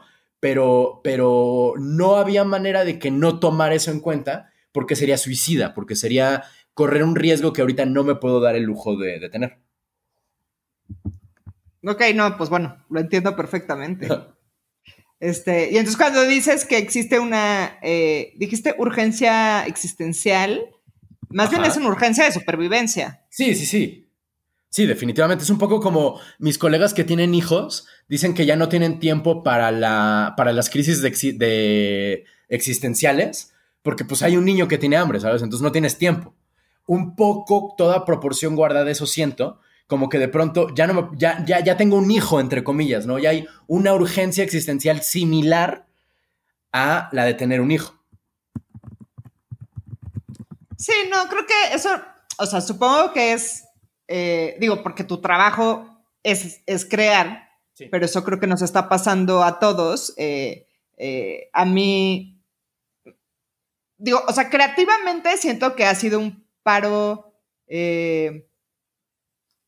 o sea, es algo que me ha mantenido como con mucha sanidad tener, eh, y no, no es que quiera decir que este podcast es arte, pero sí es mi ser creativo, ¿no? Claro. Este, y, y eso me ha mantenido la sanidad cabrón. Y entonces reconocí cuánto yo como humano necesito crear. Claro. Em, y ahí sí desde un punto de vista existencialista. Ajá. Eh, pero en mi trabajo que además es ahorita, eh, voy a entrecomillar, porque el mío, mío no, pero en general la medicina tan relevante, eh, yo siempre he sido como muy cómoda de, de, a mí la parte de la medicina que me gusta es este microcuadrito y no me voy a salir de ahí, porque, ¿no? Porque soy como muy experta en estas cosas, ¿no? Soy ese tipo de doctor, este... Y, y, esto me ha obligado a, a repensar si no debo de meterme en otras cosas, ¿no? Y de hecho lo estoy haciendo un poco. Ok. Eh, eh, eh, algunas ya también ya lo he mencionado, pero pues chambearle como un poco más como internista, que es algo que yo ya casi no hago porque hago pura reuma. en algún momento de, en el mero, mero, en el mero, mero pico de mayo, de mediados de mayo, me río porque eso de que el pico se mueve, pero pero sí, en un momento como muy crítico de casos en la Ciudad de México, eh, un par de amigos infectólogos me decían, pues güey, a nosotros no nos da la vida. Si tú estás ahí en tu casa y quieres varo y quieres chamba, este, pues lánzate, como que ayúdanos a físicamente tú ir, ver al paciente, valorarlo, finalmente eres internista, y lo que tengas dudas desde el punto de vista infectológico, pues nosotros te coachamos por WhatsApp, güey, y, y, lo haces. Y entonces hice ahí como que la telemedicina infectológica, este, cosas así, ¿no? Que, no son nada mi área de confort y es esa urgencia. Supongo que cada profesión tiene eso. Sí. ¿No? En algún momento también eh, me, me eh, muy amablemente, porque vino de un gran lugar, me ofrecieron también entrarle a trabajar en una terapia intensiva. Y ahí sí dije, no, o sea, entré en pinche pánico, porque dije, eso requiere un chingal de, un chingal de conocimiento teórico que yo no tengo. Eso es una especialidad por algo. Este, ah, es una especialidad. Es una especialidad. No manches, yo pensé que era, ay, güey. O sea, no, pensé que era un trabajo, no por demeritar el trabajo técnico, pero pensé que era un, un, técnico quien, quien se ocupaba de este pedo. O sea, se necesita conocimiento, se necesita gente con conocimiento muy especializado, con lo cual por definición quiere decir que hay poca Sí, yo he estado con esa intriga y estoy segura que, o sea, no he, querido hacer dos clics para enterarme, pero este, pero sí, porque me mamo, pero, Pero sí digo, siempre estoy pensando cuántos intensivistas habrá en México. Y yo creo que son bien poquitos. Porque para, para hacer medicina, que se llama medicina crítica, eh, eh, pero finalmente es intensivistas, eh, uno hace medicina general y luego hay tres caminos. O sea, puede ser internista y luego hacer terapia intensiva, puede ser anestesiólogo y luego hacer terapia intensiva, o puede ser urgenciólogo y luego hacer terapia intensiva. Entonces, en realidad es una subespecialidad. Órale, o sea que es, verga, no mames. Ah, yo pensé que casi, hombre, es que a ver, lo que voy a decir, e, estoy tratando de cómo decirlo sin sonar a que demerito un área del conocimiento que A no es la mía y B claramente se requiere un chingo de cerebro, pero neta yo pensaba que eh, eh, se necesitaba, o sea, no era necesario tener tanto conocimiento para hacerlo y entonces no había pedo porque eh, había, había número de gente que podía hacerlo, pero ahora veo que no, o sea, no hay, no es, no es, no, no son enchiladas, pues literalmente tener una una unidad de cuidados intensivos. ¡Sácole! ¡Qué horror! No, no son. Y justo porque son pacientes. Eh, hijo, bueno, esto ya nos estamos extendiendo. Tú tenías un ratito más porque creo que sí es un punto interesante. Mira, ¿qué voy a andar? No, tengo que salir, fíjate. No me puedo ocupar porque tengo que salir. este, sí, creo que es algo que nunca hemos como desarrollado aquí y creo que es interesante el punto. Eh, eh, sí, o sea, la, terapia intensiva, bueno, ya, ya expliqué la formación, eh, y como que el, a mí que me repele mucho esa área de la medicina, eh, esta gente pues está ahí metida, o sea, es gente que trabaja, o sea, es un turno, ¿no? No eres un doctor independiente, trabajas para el hospital, aunque sí existen estos sistemas como medio de outsourcing de equipos de terapia intensiva, pero bueno, eso es X. Este, entonces trabajas, estás ahí de 8 a 2, ¿no? No, no puedes salir porque el paciente, como su nombre lo dice, es crítico y puede inestabilizarse en cualquier momento. Entonces estás como encerrado. Esas, o sea, normalmente si trabajas en un hospital, pues subes, bajas, rayos, laboratorio, ¿sabes? O sea, como que es eh, dinámico, pero para ellos no. O sea, urgencias y terapia intensiva, pues tienes que estar ahí, no te puedes mover. Eh, y hay mucho, los pacientes normalmente están sedados eh, la gran mayoría de los pacientes de terapia intensiva requieren sedación por diferentes motivos. A veces el problema es pulmonar, a veces es otro que el estar sedados les va a ayudar.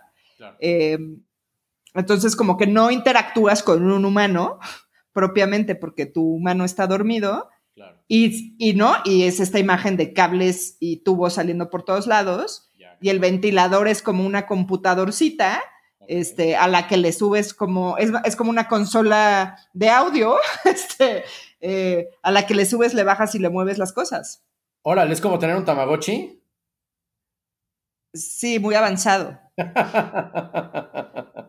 este, y sí, y, y operar un ventilador es, o sea, sí es muy técnico en cierto sentido, pero requiere de un chingal de conocimiento de fisiología pulmonar.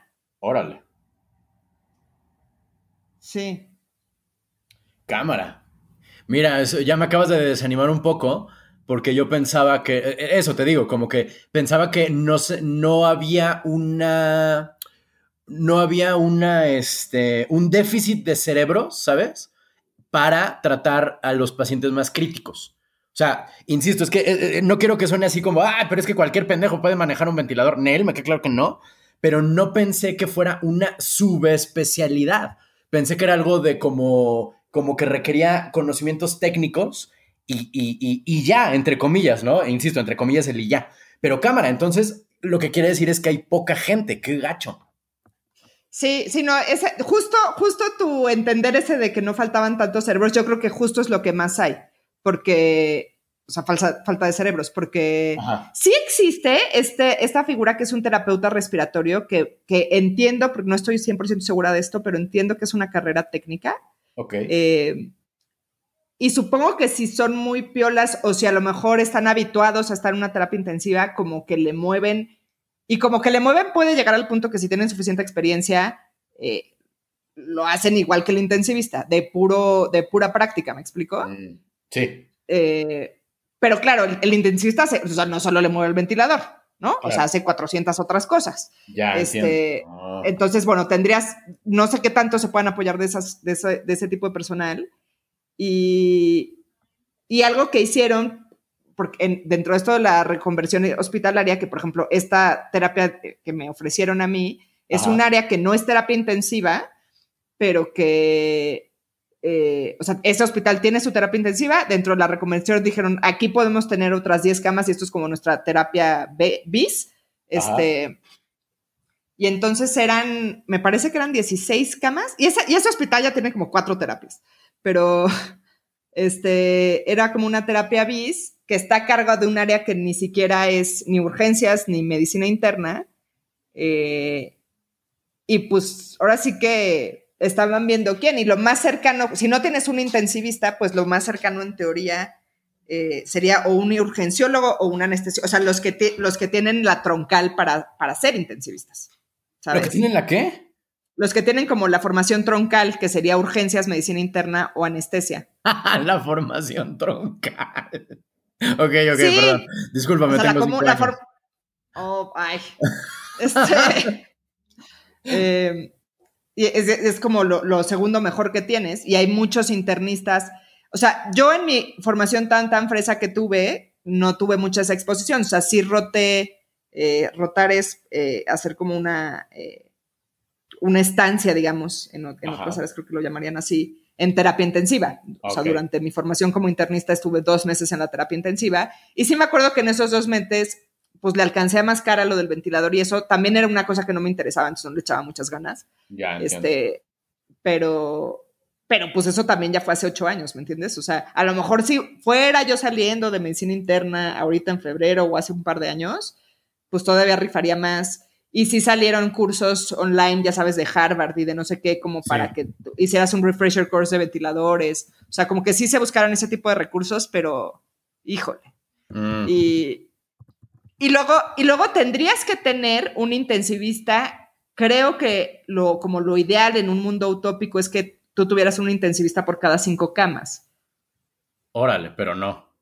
Pero obviamente no. O sea, hay un intensivista por turno para las camas que alcances a conectar en tu espacio físico, ¿sabes? Y si son 20, pues son 20, y si son 40, son 40, ¿sabes? O sea, está cabrón. Está muy cabrón. Entonces, esto quiere decir en los lugares eh, digamos, con menos infraestructura, esa sería otra infraestructura que falta, ¿no? O sea, la neta es que no me imagino cuánta gente que tiene este conocimiento especializado hay en, no sé, Tabasco, ¿sabes? Sí, no. O sea, por número de habitantes, no tanto por. Digo, en Tabasco falta muchísima infraestructura, ¿no? Y este. O en, o en municipios alejados de, de Guerrero, digo, de Guerrero de Oaxaca, tampoco me imagino que debe haber mucha, por número de habitantes no debe haber tantísima gente con este conocimiento tan especializado, ¿cierto? Cierto. Diablos. Puta madre, qué horror. Sí, y entonces diseñaron este esquema piramidal que me parece una solución otra vez, o sea, estamos aquí, no vas a de pronto titular 80, ¿sabes? O sea, de dónde, o sea, hay los que hay. Sí. ¿No? Este, y tienes que trabajar con eso y diseñaron este sistema piramidal donde se supone que un, digamos, el jefe de un equipo es un intensivista que a su vez tiene eh, a su cargo cinco médicos que pueden ser internistas o generales. Y como que cada uno de esos médicos ve a esos cinco pacientes de manera que el intensivista tiene que supervisar 25. Órale. Este, que te digo, yo no sé, ese es el esquema que plantearon como para resolver esta situación y no sé realmente cuándo se pudo o no cumplir. Cámara. Sí, no, pues sí está más. Entonces el panorama es ligeramente más negro de lo que me había. Bueno, no más negro, sino más este. ¿Cómo decirlo? Hay menos recursos de los que yo pensaba que había. Sí, sí, no, el recurso humano, y, y es la cosa, o sea, ventiladores compras, este, hospitales, pues inflas, hay una carpa, ¿sabes? O sea, sí. en, el peor, en el peor de los casos, o sea, se puede hacer, hay hospitales de guerra, o sea, eso, es algo que totalmente se puede hacer eh, y es cuestión de varo, eh, pero pues lo del recurso humano es un problema muchísimo más serio que además no es tan fácil de resolver. Claro, sopa. Los recursos humanos son los que faltan, ajá. Digo, ya estamos, por lo menos aquí en la Ciudad de México sí creo que, eh, digo, la gente con la que yo hablo dice que siguen como muy o sea, creo que es eso, creo que ya están como medio traumados y, y, como que ya en tal desgaste que es como, no, esto sigue siendo un chingo, pero porque, o sea, porque eso, porque están inmersos en esta situación y yo creo que ya no ven una diferencia, pero yo que hablé con ellos antes, durante y después, digámoslo así, Ajá. este, mi percepción, y esto es nada más una percepción totalmente subjetiva, sí es que ya no, o sea, ya no es que esté, llegue y llegue gente y que, ¿no? Así boqueando, Sí. este, ahí a urgencias, sino que pues tienen a los pacientes, o sea, hay como una estabilidad de egresos, muertes y gente que llega, ¿no? Qué Donde bueno. siempre, siempre lo tienes lleno, pero ya no tienes a 80 ahí esperando. Y eso, Hoy 21 de julio de 2020, lo cual puede cambiar en cualquier momento. lo cual puede colgar para bien o para mal, Para bien o pero, para mal, sí.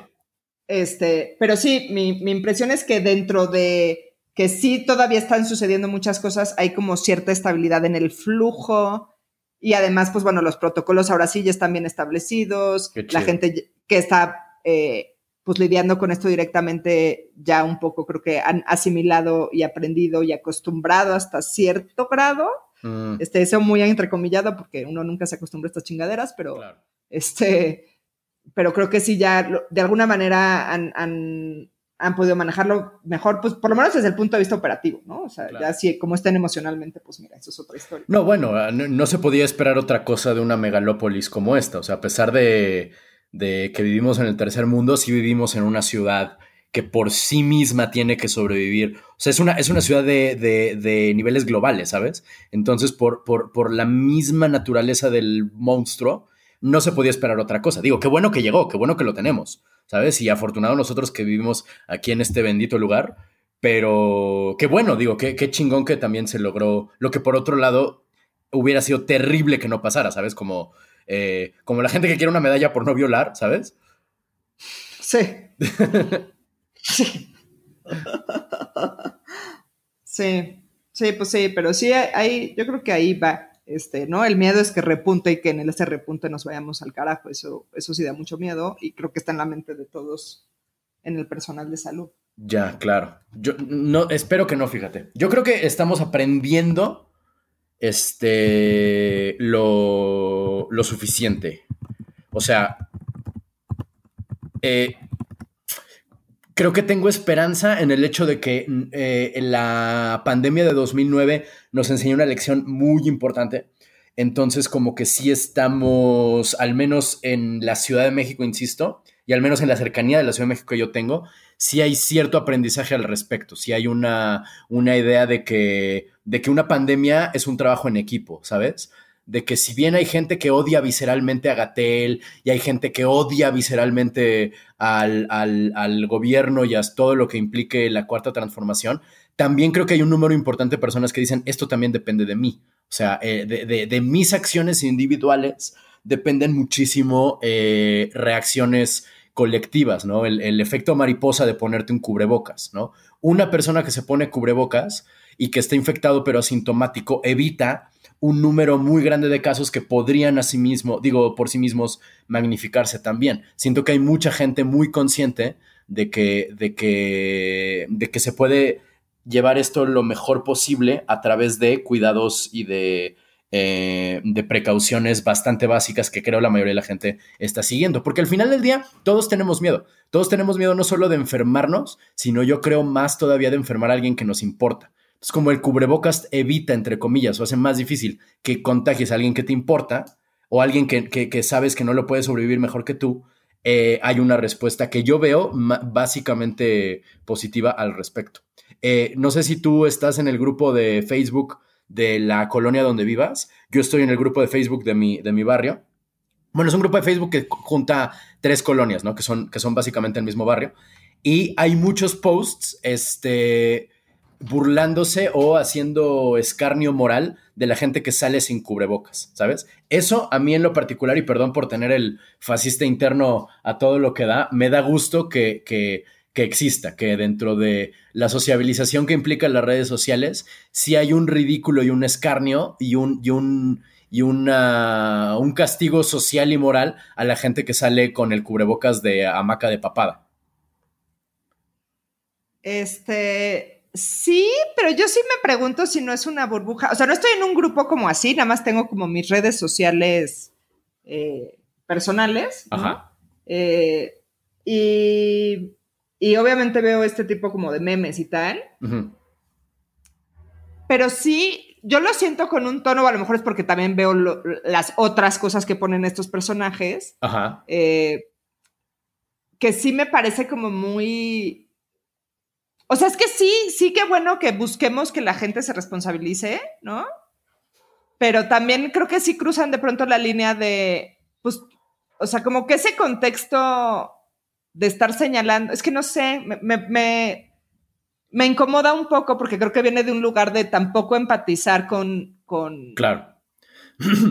Pues, o sea, sobre todo con, con la falta de recursos, ¿no? Claro, claro. Mi punto es que, más bien, lo que a mí me gusta es que haya más likes y más comentarios a posts como ese que a los que dicen la pandemia no existe o no exageren banda, ¿sabes? Me, da cierta tranquilidad que exista más. No, no me parece ideal. O sea, insisto, estoy muy consciente que estoy echándole porras a mi policía interno y a mi, y a mi fascista, a mi sentido fascistoide de la chingada, pero creo que prefiero que haya un escarnio a quien no trae cubrebocas y a quien dice que la enfermedad no existe, a que el, sentimiento global del grupo de Facebook de mi barrio fuera, si en el grupo de Facebook de mi barrio hubiera más posts de esto no existe, sálganse a banda, cuídense, creo que sí estaría más espantado de lo que realmente estoy. Y ojo, mi colonia es, o sea, yo vivo en, cerca de Copilco, Coyoacán, eh, es el número uno o el número dos en la ciudad de contagio, ¿sabes? O sea, si hay, si hay una razón, si hay miedo dentro de la población, es a lo que voy. Si hay una, una súbita concientización de cámara, la regamos bien gacho, hay que, hay que corregir el, error. Ah, bueno, es, ese contexto que nos proporcionas en este momento es muy importante. ya, saludos al grupo de este Somos Santo Domingo Coyoacán. este, pues sí, no, digo, me gusta escuchar a alguien con optimismo, porque esto no sucede con frecuencia entre mis invitados y justo siempre les digo, yo me considero una persona bastante cínica. Sí. ¿Eh? Lo que pasa es que, bueno, o sea, este creo que porque tú estás entre profesionales, por eso no hay mucho optimismo. Pues sí, güey, pero... Yo la verdad no es que esté optimista, es que veo la luz al final del túnel y como que yo ya con eso tengo, ¿sabes? O sea, yo no tengo, no me queda duda de que, eh, de que va a haber vacuna. O sea, no tengo, no, no, no, no tengo, entre que va a haber vacuna y entre que eh, los protocolos y las terapias de, de, de, ¿cómo decirlo? Tanto los protocolos como las maneras de tratar con la enfermedad van a mejorar mucho más pronto que tarde y la vacuna va a llegar mucho más pronto que tarde eso me hace tener cierta esperanza en el, en, te digo, veo la luz al final del túnel y con eso tengo. No es como una guerra, ¿sabes? O sea, con una guerra tú nunca tienes certeza de qué chingados, cuándo va a pasar, cómo va a acabar, cuándo va a acabar, nada.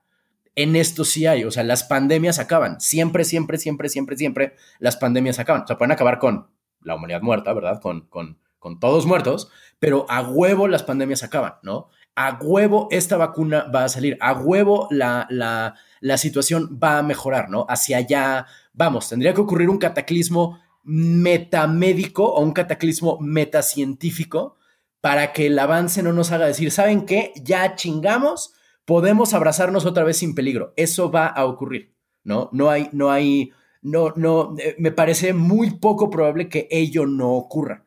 Entonces, como veo que hay final, como veo, como sé que esto va a acabar, me da, me da la esperanza de pues, seguir caminando, porque esto va a acabar. Justo el pedo con el infierno es que sabes que es eterno, ¿no? El castigo con el infierno no es tanto el castigo que es, sino que sabes que es para siempre, es literalmente para la eternidad. Como yo estoy viendo, como sé que el final existe, no estoy tan angustiado como si no hubiera final, como si me diera cáncer eh, y, y, es un cáncer así, ya se murió usted, está usted desahuciado, sería mucho más trágico que esto de que, porque el cáncer termina a huevo con la muerte, esto no necesariamente.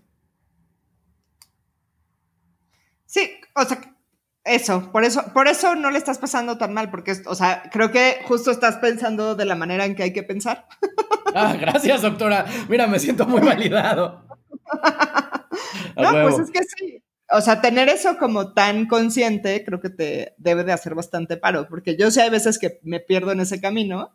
Eh, ahora que han salido, eh, que también hemos hablado tú y yo mucho de la, situación de las vacunas, eh, y que ahorita sí están empezando a ver avances claros, porque te acuerdas que cuando salió lo de Astra, que tuvimos esta conversación que yo te decía, tampoco te emociones tanto. Sí, lo recuerdo, lo recuerdo. Ahora sí, recién ayer eh, y ayer leí yo el estudio. Sí, ayer en la tarde salió.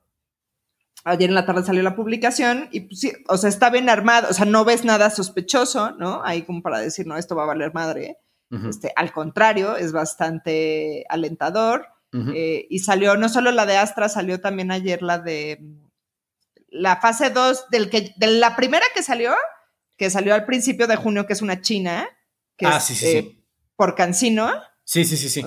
Cancino es la empresa. Este, ese fase 2 también ya salió ayer. ¿Te este, concluyeron la fase 2 o iniciaron la fase 2? No, ya terminaron la fase 2. Ah, wow. Órale. O sea, o sea, ayer se publicó la fase 2. Ah, no mames, qué bonito.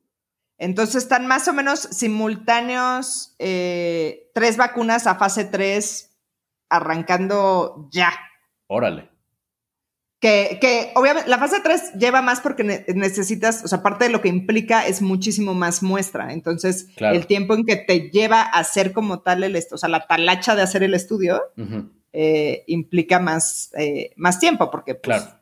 Claro, porque ya están revisando, si, corrígeme si me equivoco, lo que se estudia en la fase 3 no es tanto si es efectiva, sino qué tan segura es. Es decir, si causa algún efecto secundario o si tiene algún problema, digamos, con gente que sea alérgica, por ejemplo. O sea, básicamente, digo, no sé si, insisto, si estoy equivocado, pero creo que ya sabemos que funciona.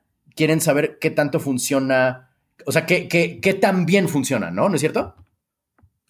Este, sí, o sea, básicamente, nada más, o sea, te, voy a decir las tres. O sea, fase uno es un estudio como muy exploratorio inicial con literal como 10 pelados por grupo. Son, tienes una muestra muy, muy chiquita eh, donde estás evaluando seguridad y eficacia, eh, pero hay, o sea, con, con, esa limitante de, son muy poquitas personas y tienen que ser sanas y normalmente son adultos jóvenes, o sea, entre 20 y 50 años. Ok.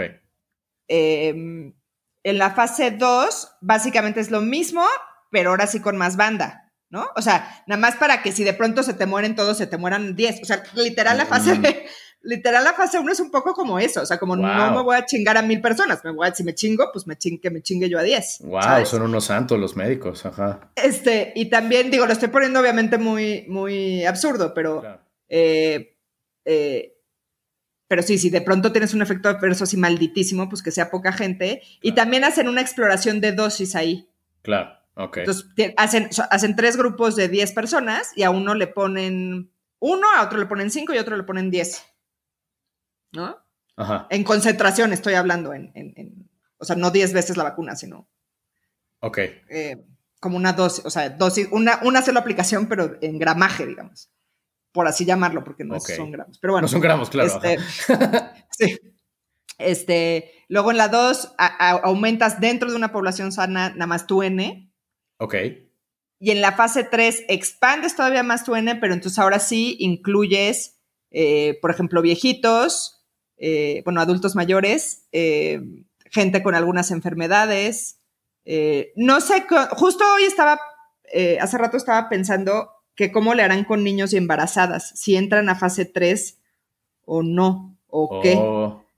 Este, ¿no? Pero en el contexto de vacunas específicamente, yo me, yo me quiero imaginar que sí, pero justo así, entonces ya empiezas a ver como, eh, ya no solo en, población general, sino en, en, grupos especiales que les llamarías, ¿no? Ok. Este, y fase 4 es comercialización, donde sigue un proceso de vigilancia de seguridad.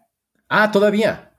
Sí. Ok, ya entiendo. Sí, o sea, existe esta cosa que se llama farmacovigilancia, que sucede con medicinas, con, lo que sea que te metas al cuerpo, mm. eh, que, tú como médico, si de pronto te das cuenta que eh, X eh, fármaco produce un efecto adverso, hay todo un formato de reporte, se hace el reporte a la farmacéutica, a la COFEPRIS, etcétera, y, y se continúa. ¿No? Y de pronto por eso vienen los recalls y los escándalos de, ah, resulta que se infartan, ¿no? Y así es. este, eso sucede. Sí, este, eso, eso sucede en la fase 4. ¿no? Porque siempre se te puede ir, ¿no? O sea, un mal pensado diría, lo ocultaron, pero pues también puede ser que honestamente se te fue. Claro, así funciona la ciencia. O sea, si quieres, si quieres este, certeza eterna, pues te vas a la religión, pero pues ni pedo. En la, en la ciencia vas adquiriendo conocimiento cada rato. Entonces, por eso es que dicen que la vacuna no va a venir eh, mañana, porque por sí, por el desarrollo mismo que se requiere de la vacuna, tarda más tiempo. ¿Sabes cuánto dura más o menos? O sea, eh, eh, en el mejor escenario posible, ¿cuánto dura la fase 3 de... ¿Cuánto falta para que lleguemos a la fase 4? Pues mira, los seguimientos que tienen de los fase 2 y si reproducen más o menos eso mismo, eh, o sea, por ejemplo, en la, que están haciendo en Estados Unidos, que sí en el paper ponen ellos como el plan a seguir un poco, eh, es la semana que entra empiezan, van a reclutar 30 mil individuos, que te digo, no es cosa menor. Sí. Eh, y el seguimiento que les están haciendo es más o menos a un mes o a dos. Eh, por lo menos en un inicio. Obviamente estos que tienen en fase, estos que tienen de fase 2, que ya se le aplicaron, pon tú que en abril, los van a seguir hasta dentro de un año. O sea, les van a estar haciendo seguimientos a... Y entonces ya tienes esos de, avance, pero eh, como un primer grupo que llevan piloto, digamos. Órale. Este, pero pero el resultado lo van a cortar más o menos yo creo que a uno o a dos meses. Entonces, es lo que se tarden en juntar 30 mil pelados y, en y, que esos, y que pasen dos meses desde el primer güey al que se la pusieron al último. Entonces, yo, yo sí creo que, pues es que no sé, logísticamente es un tema, ¿no? ¿Tú cuánto crees que se tarden en eso? Ya, yo claro, 30 mil personas no es moco de pavo, sí, por supuesto. Órale, pero entonces no. Cuatro meses. Es lo que iba a decir. Entonces no es descabellado pensar en un maybe posible escenario de un 2021 en algún punto de 2021 con una, con una eh, comercialización de la, de la vacuna. No, no es, sobre todo porque luego está, o sea, ya que tienes todo eso, normalmente es una pesadilla burocrática, eh, todo el tema de autorizaciones y bla, bla, bla, bla, bla. Claro. Que evidentemente eso se, ahorita en este Aquí no va a haber no va a haber. Claro. Este, van a tener autorización de la famosa esta autorización de emergencia de la FDA, bla, bla, bla. Claro. Entonces, eso es un paro. Sobres. Este, y, el, y, bueno, el siguiente tema que habrá que ver, que viendo los candidatos como tan fuertes que están teniendo, que por lo menos ya tenemos tres. Sí. Eh, como que sí dices, pues uno de esos tiene que pegar, ¿no? claro, claro. Estadísticamente, uno de esos tiene que pegar. Más los que no tenemos todavía esa información, que son un chingal. Claro, claro. Este, pero vendrá el tema del acceso, que es todo un sí. problemón, ¿no? Sí, yo creo que ese va a ser el siguiente punto, porque se supone que hay resolución de las Naciones Unidas, pero, pues a ver. Sí, o sea. Mira, yo creo, mira, la neta, ahí sí es puro optimismo sin ningún tipo de sustento teórico. Yo creo que ahí eh, sí no va a haber tanto pedo como, em, no sé, si esto fuera una un nuevo tipo de energía, ¿sabes? O sea, como que descubrimos que hay un elemento nuevo que puede hacer que los coches caminen un año. Como que ahí habría un chingo de pedo entre la distribución, cómo movemos esta tecnología, cómo... Pero al ser algo de enfermedad, creo, creo, creo que en el fondo del corazón de todos está en el interés de todo el mundo que tenga un acceso fácil, ¿sabes? O sea, porque ha habido, ha habido momentos globales mucho más polarizados en el cual el pedo de la vacuna no fue siquiera un tema. Estoy pensando en la vacuna contra la polio, ¿sabes? De, de, que hubo, a pesar de que eran tiempos globalmente muy inciertos, nunca, nunca, nunca, nunca jamás hubo un pedo de que estuviera disponible para todos los países ricos, pobres, eh, en conflicto o no en conflicto, siempre hubo, ¿sabes? Tengo la esperanza de que sea algo parecido. Sí, o sea, yo también lo que quiero pensar es que incluso ya ni siquiera es porque seas buen pedo, brother. O sea, sí, Digamos que es enero de 2021 y en ese momento el epicentro se convierte... en África. África. Este... si tú no, finalmente, si tú no ayudas a que se controle el epicentro, se va a volver a salir del local y te va a caer a ti. O sea, si tú egoístamente dices, yo, Islandia, quiero vacunar a mis tres gatos que tengo en el país, este, y me valen madre. Eh, ajá, o sea, eso no, o sea, no, no te estás ayudando a ti mismo, ¿sabes? O sea, incluso pensando egoístamente, sí. tendrías que, está eso, eh, y, bueno, más allá de la política de, la distribución, eh, que creo que es a lo que nos estamos refiriendo ahorita, sí está el tema de producción, o sea, ¿cuánto puedes bustear la producción? Y por eso también creo que es muy positivo que tengamos tres candidatos tan valiosos, porque entonces eh, AstraZeneca promete 100 millones de dosis. Este, pon tú que las otras dos igual, sigue siendo una madre, cuando todo el mundo se tiene que vacunar, ¿no? 7 billones de personas. Correcto. Pero, pues bueno, es el triple, ¿no? O sea, ¿sabes? Como que... claro, claro. Sí, va a haber, órale, no lo había pensado que va a haber gente que por ingreso, o sea, por, por clase social va a poder acceder primero a este pedo. Bueno, o sea, estoy seguro que no, pero pero claro, te está la posibilidad de que la desigualdad social se vaya hasta en esto. Ah, bueno, obviamente. Como la... Bueno, es que la vacuna con la para la influenza sí es, sí es gratuita y sí, hay un, sí es muy accesible, pero sí entiendo, entiendo. Chale, qué mal pedo, espero que no pase. Pues mira, no sé.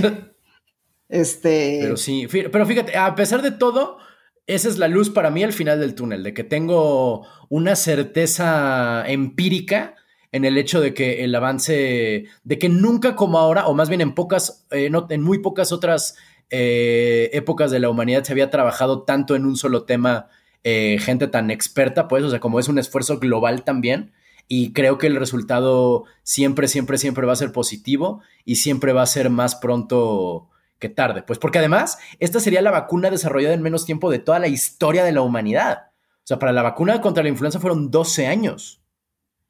O 14 por ahí.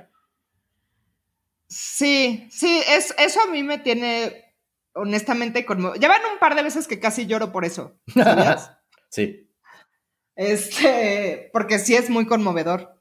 Em, y claro, o sea, tienen la historia de es muy conmovedor y a la vez es muy culero, porque lo que está sucediendo es que, eh, o lo que yo estoy entendiendo es que mucha de la tecnología eh, que se está usando para lograr esto son cosas que se vienen desarrollando para MERS y SARS. Sí, que son otros eh, coronavirus, ¿no es cierto? Correcto. Mm. Y eh, el de, entiendo también que la, que está desarrollándose en Estados Unidos está utilizando como que el mismo esquema que utilizaron para desarrollar la del ébola, que ha sido bastante exitosa, que mm. eh, eh, por lo menos la publicación es del 2015. y no sé cómo van en aplicación y en esas cosas, pero... pero entonces como que sí, se tomó todo, todo ese background, que entonces sí, si, si lo ves así, pues se llevaban preparando 20 años o casi 20, 18 años. Sí, claro. Para este momento. Y, entonces no es que, wow, lo logramos en seis meses. No, bueno, o sea, lo lograste en seis meses porque ahora sí soltaste el billete culero. Claro, claro. ¿No? Este, para que sucediera. Claro. Sí, no, pues con dinero baila el perro también. O sea, quieres, quieres, pues eh, también pasó, o sea, la música de Mozart no existiría si no hubiera habido un rico que le pagara para escuchar música diario, ¿sabes? O sea, porque Mozart era como el mariachi del, del, de, su, del rey, o sea, bueno, no del rey, pero bueno, yo no mí. Pero, ¿sabes? O sea, sin, sin, el dinero no es lo más. Tengo un, un tío muy querido que decía: el dinero no es lo primero, pero es lo segundo, ¿sabes? Si no, si no hay varo, pues no, ¿a qué hora te hago una sinfonía acá súper cabrona? Déjame te escribo el requiem a cabo de, de, mucho dinero. Oye, doctora, llevamos casi dos horas hablando. Sí, no, yo creo que, yo sí, ya sé. Este, estaba, estaba yo viendo el cronómetro y decía yo, hubiera cortado esto y, y hecho los dos episodios y pensé que esto iba a pasar, pero pues mira, siempre le pueden poner pausa y dárselo en dos momentos. A huevo. Este, pero sí, yo también creo que ya ahí la dejamos, Renato. Este, muchísimas gracias, me la pasé muy bomba. Yo también contigo, doctora. Sale, pues cuídate mucho. Igualmente tú también cuídate y gracias por estar dándonos a la gente que la información no serena Tu podcast es una, una balsa en medio de un naufragio muy, muy, muy, muy lento. Muchas gracias por eso. Hmm. Nos vemos pronto. Bueno, más bien, espero que nos podamos ver en físico pronto y que haya una vacuna antes de que este, nos toque a nosotros. Así será. Ya estás. Chido, Doc. Bye. Bye. Eh, pues listo, chicos, eso fue un episodio súper especial, extenso de Sin Cubrebocas. Recuerden que salimos lunes y jueves en todas las plataformas de eh, podcast y em, pueden mandarnos mensajitos de audio. No se olviden de eso, suscribirse, compartir y nos vemos del otro lado del fin del mundo. Chao.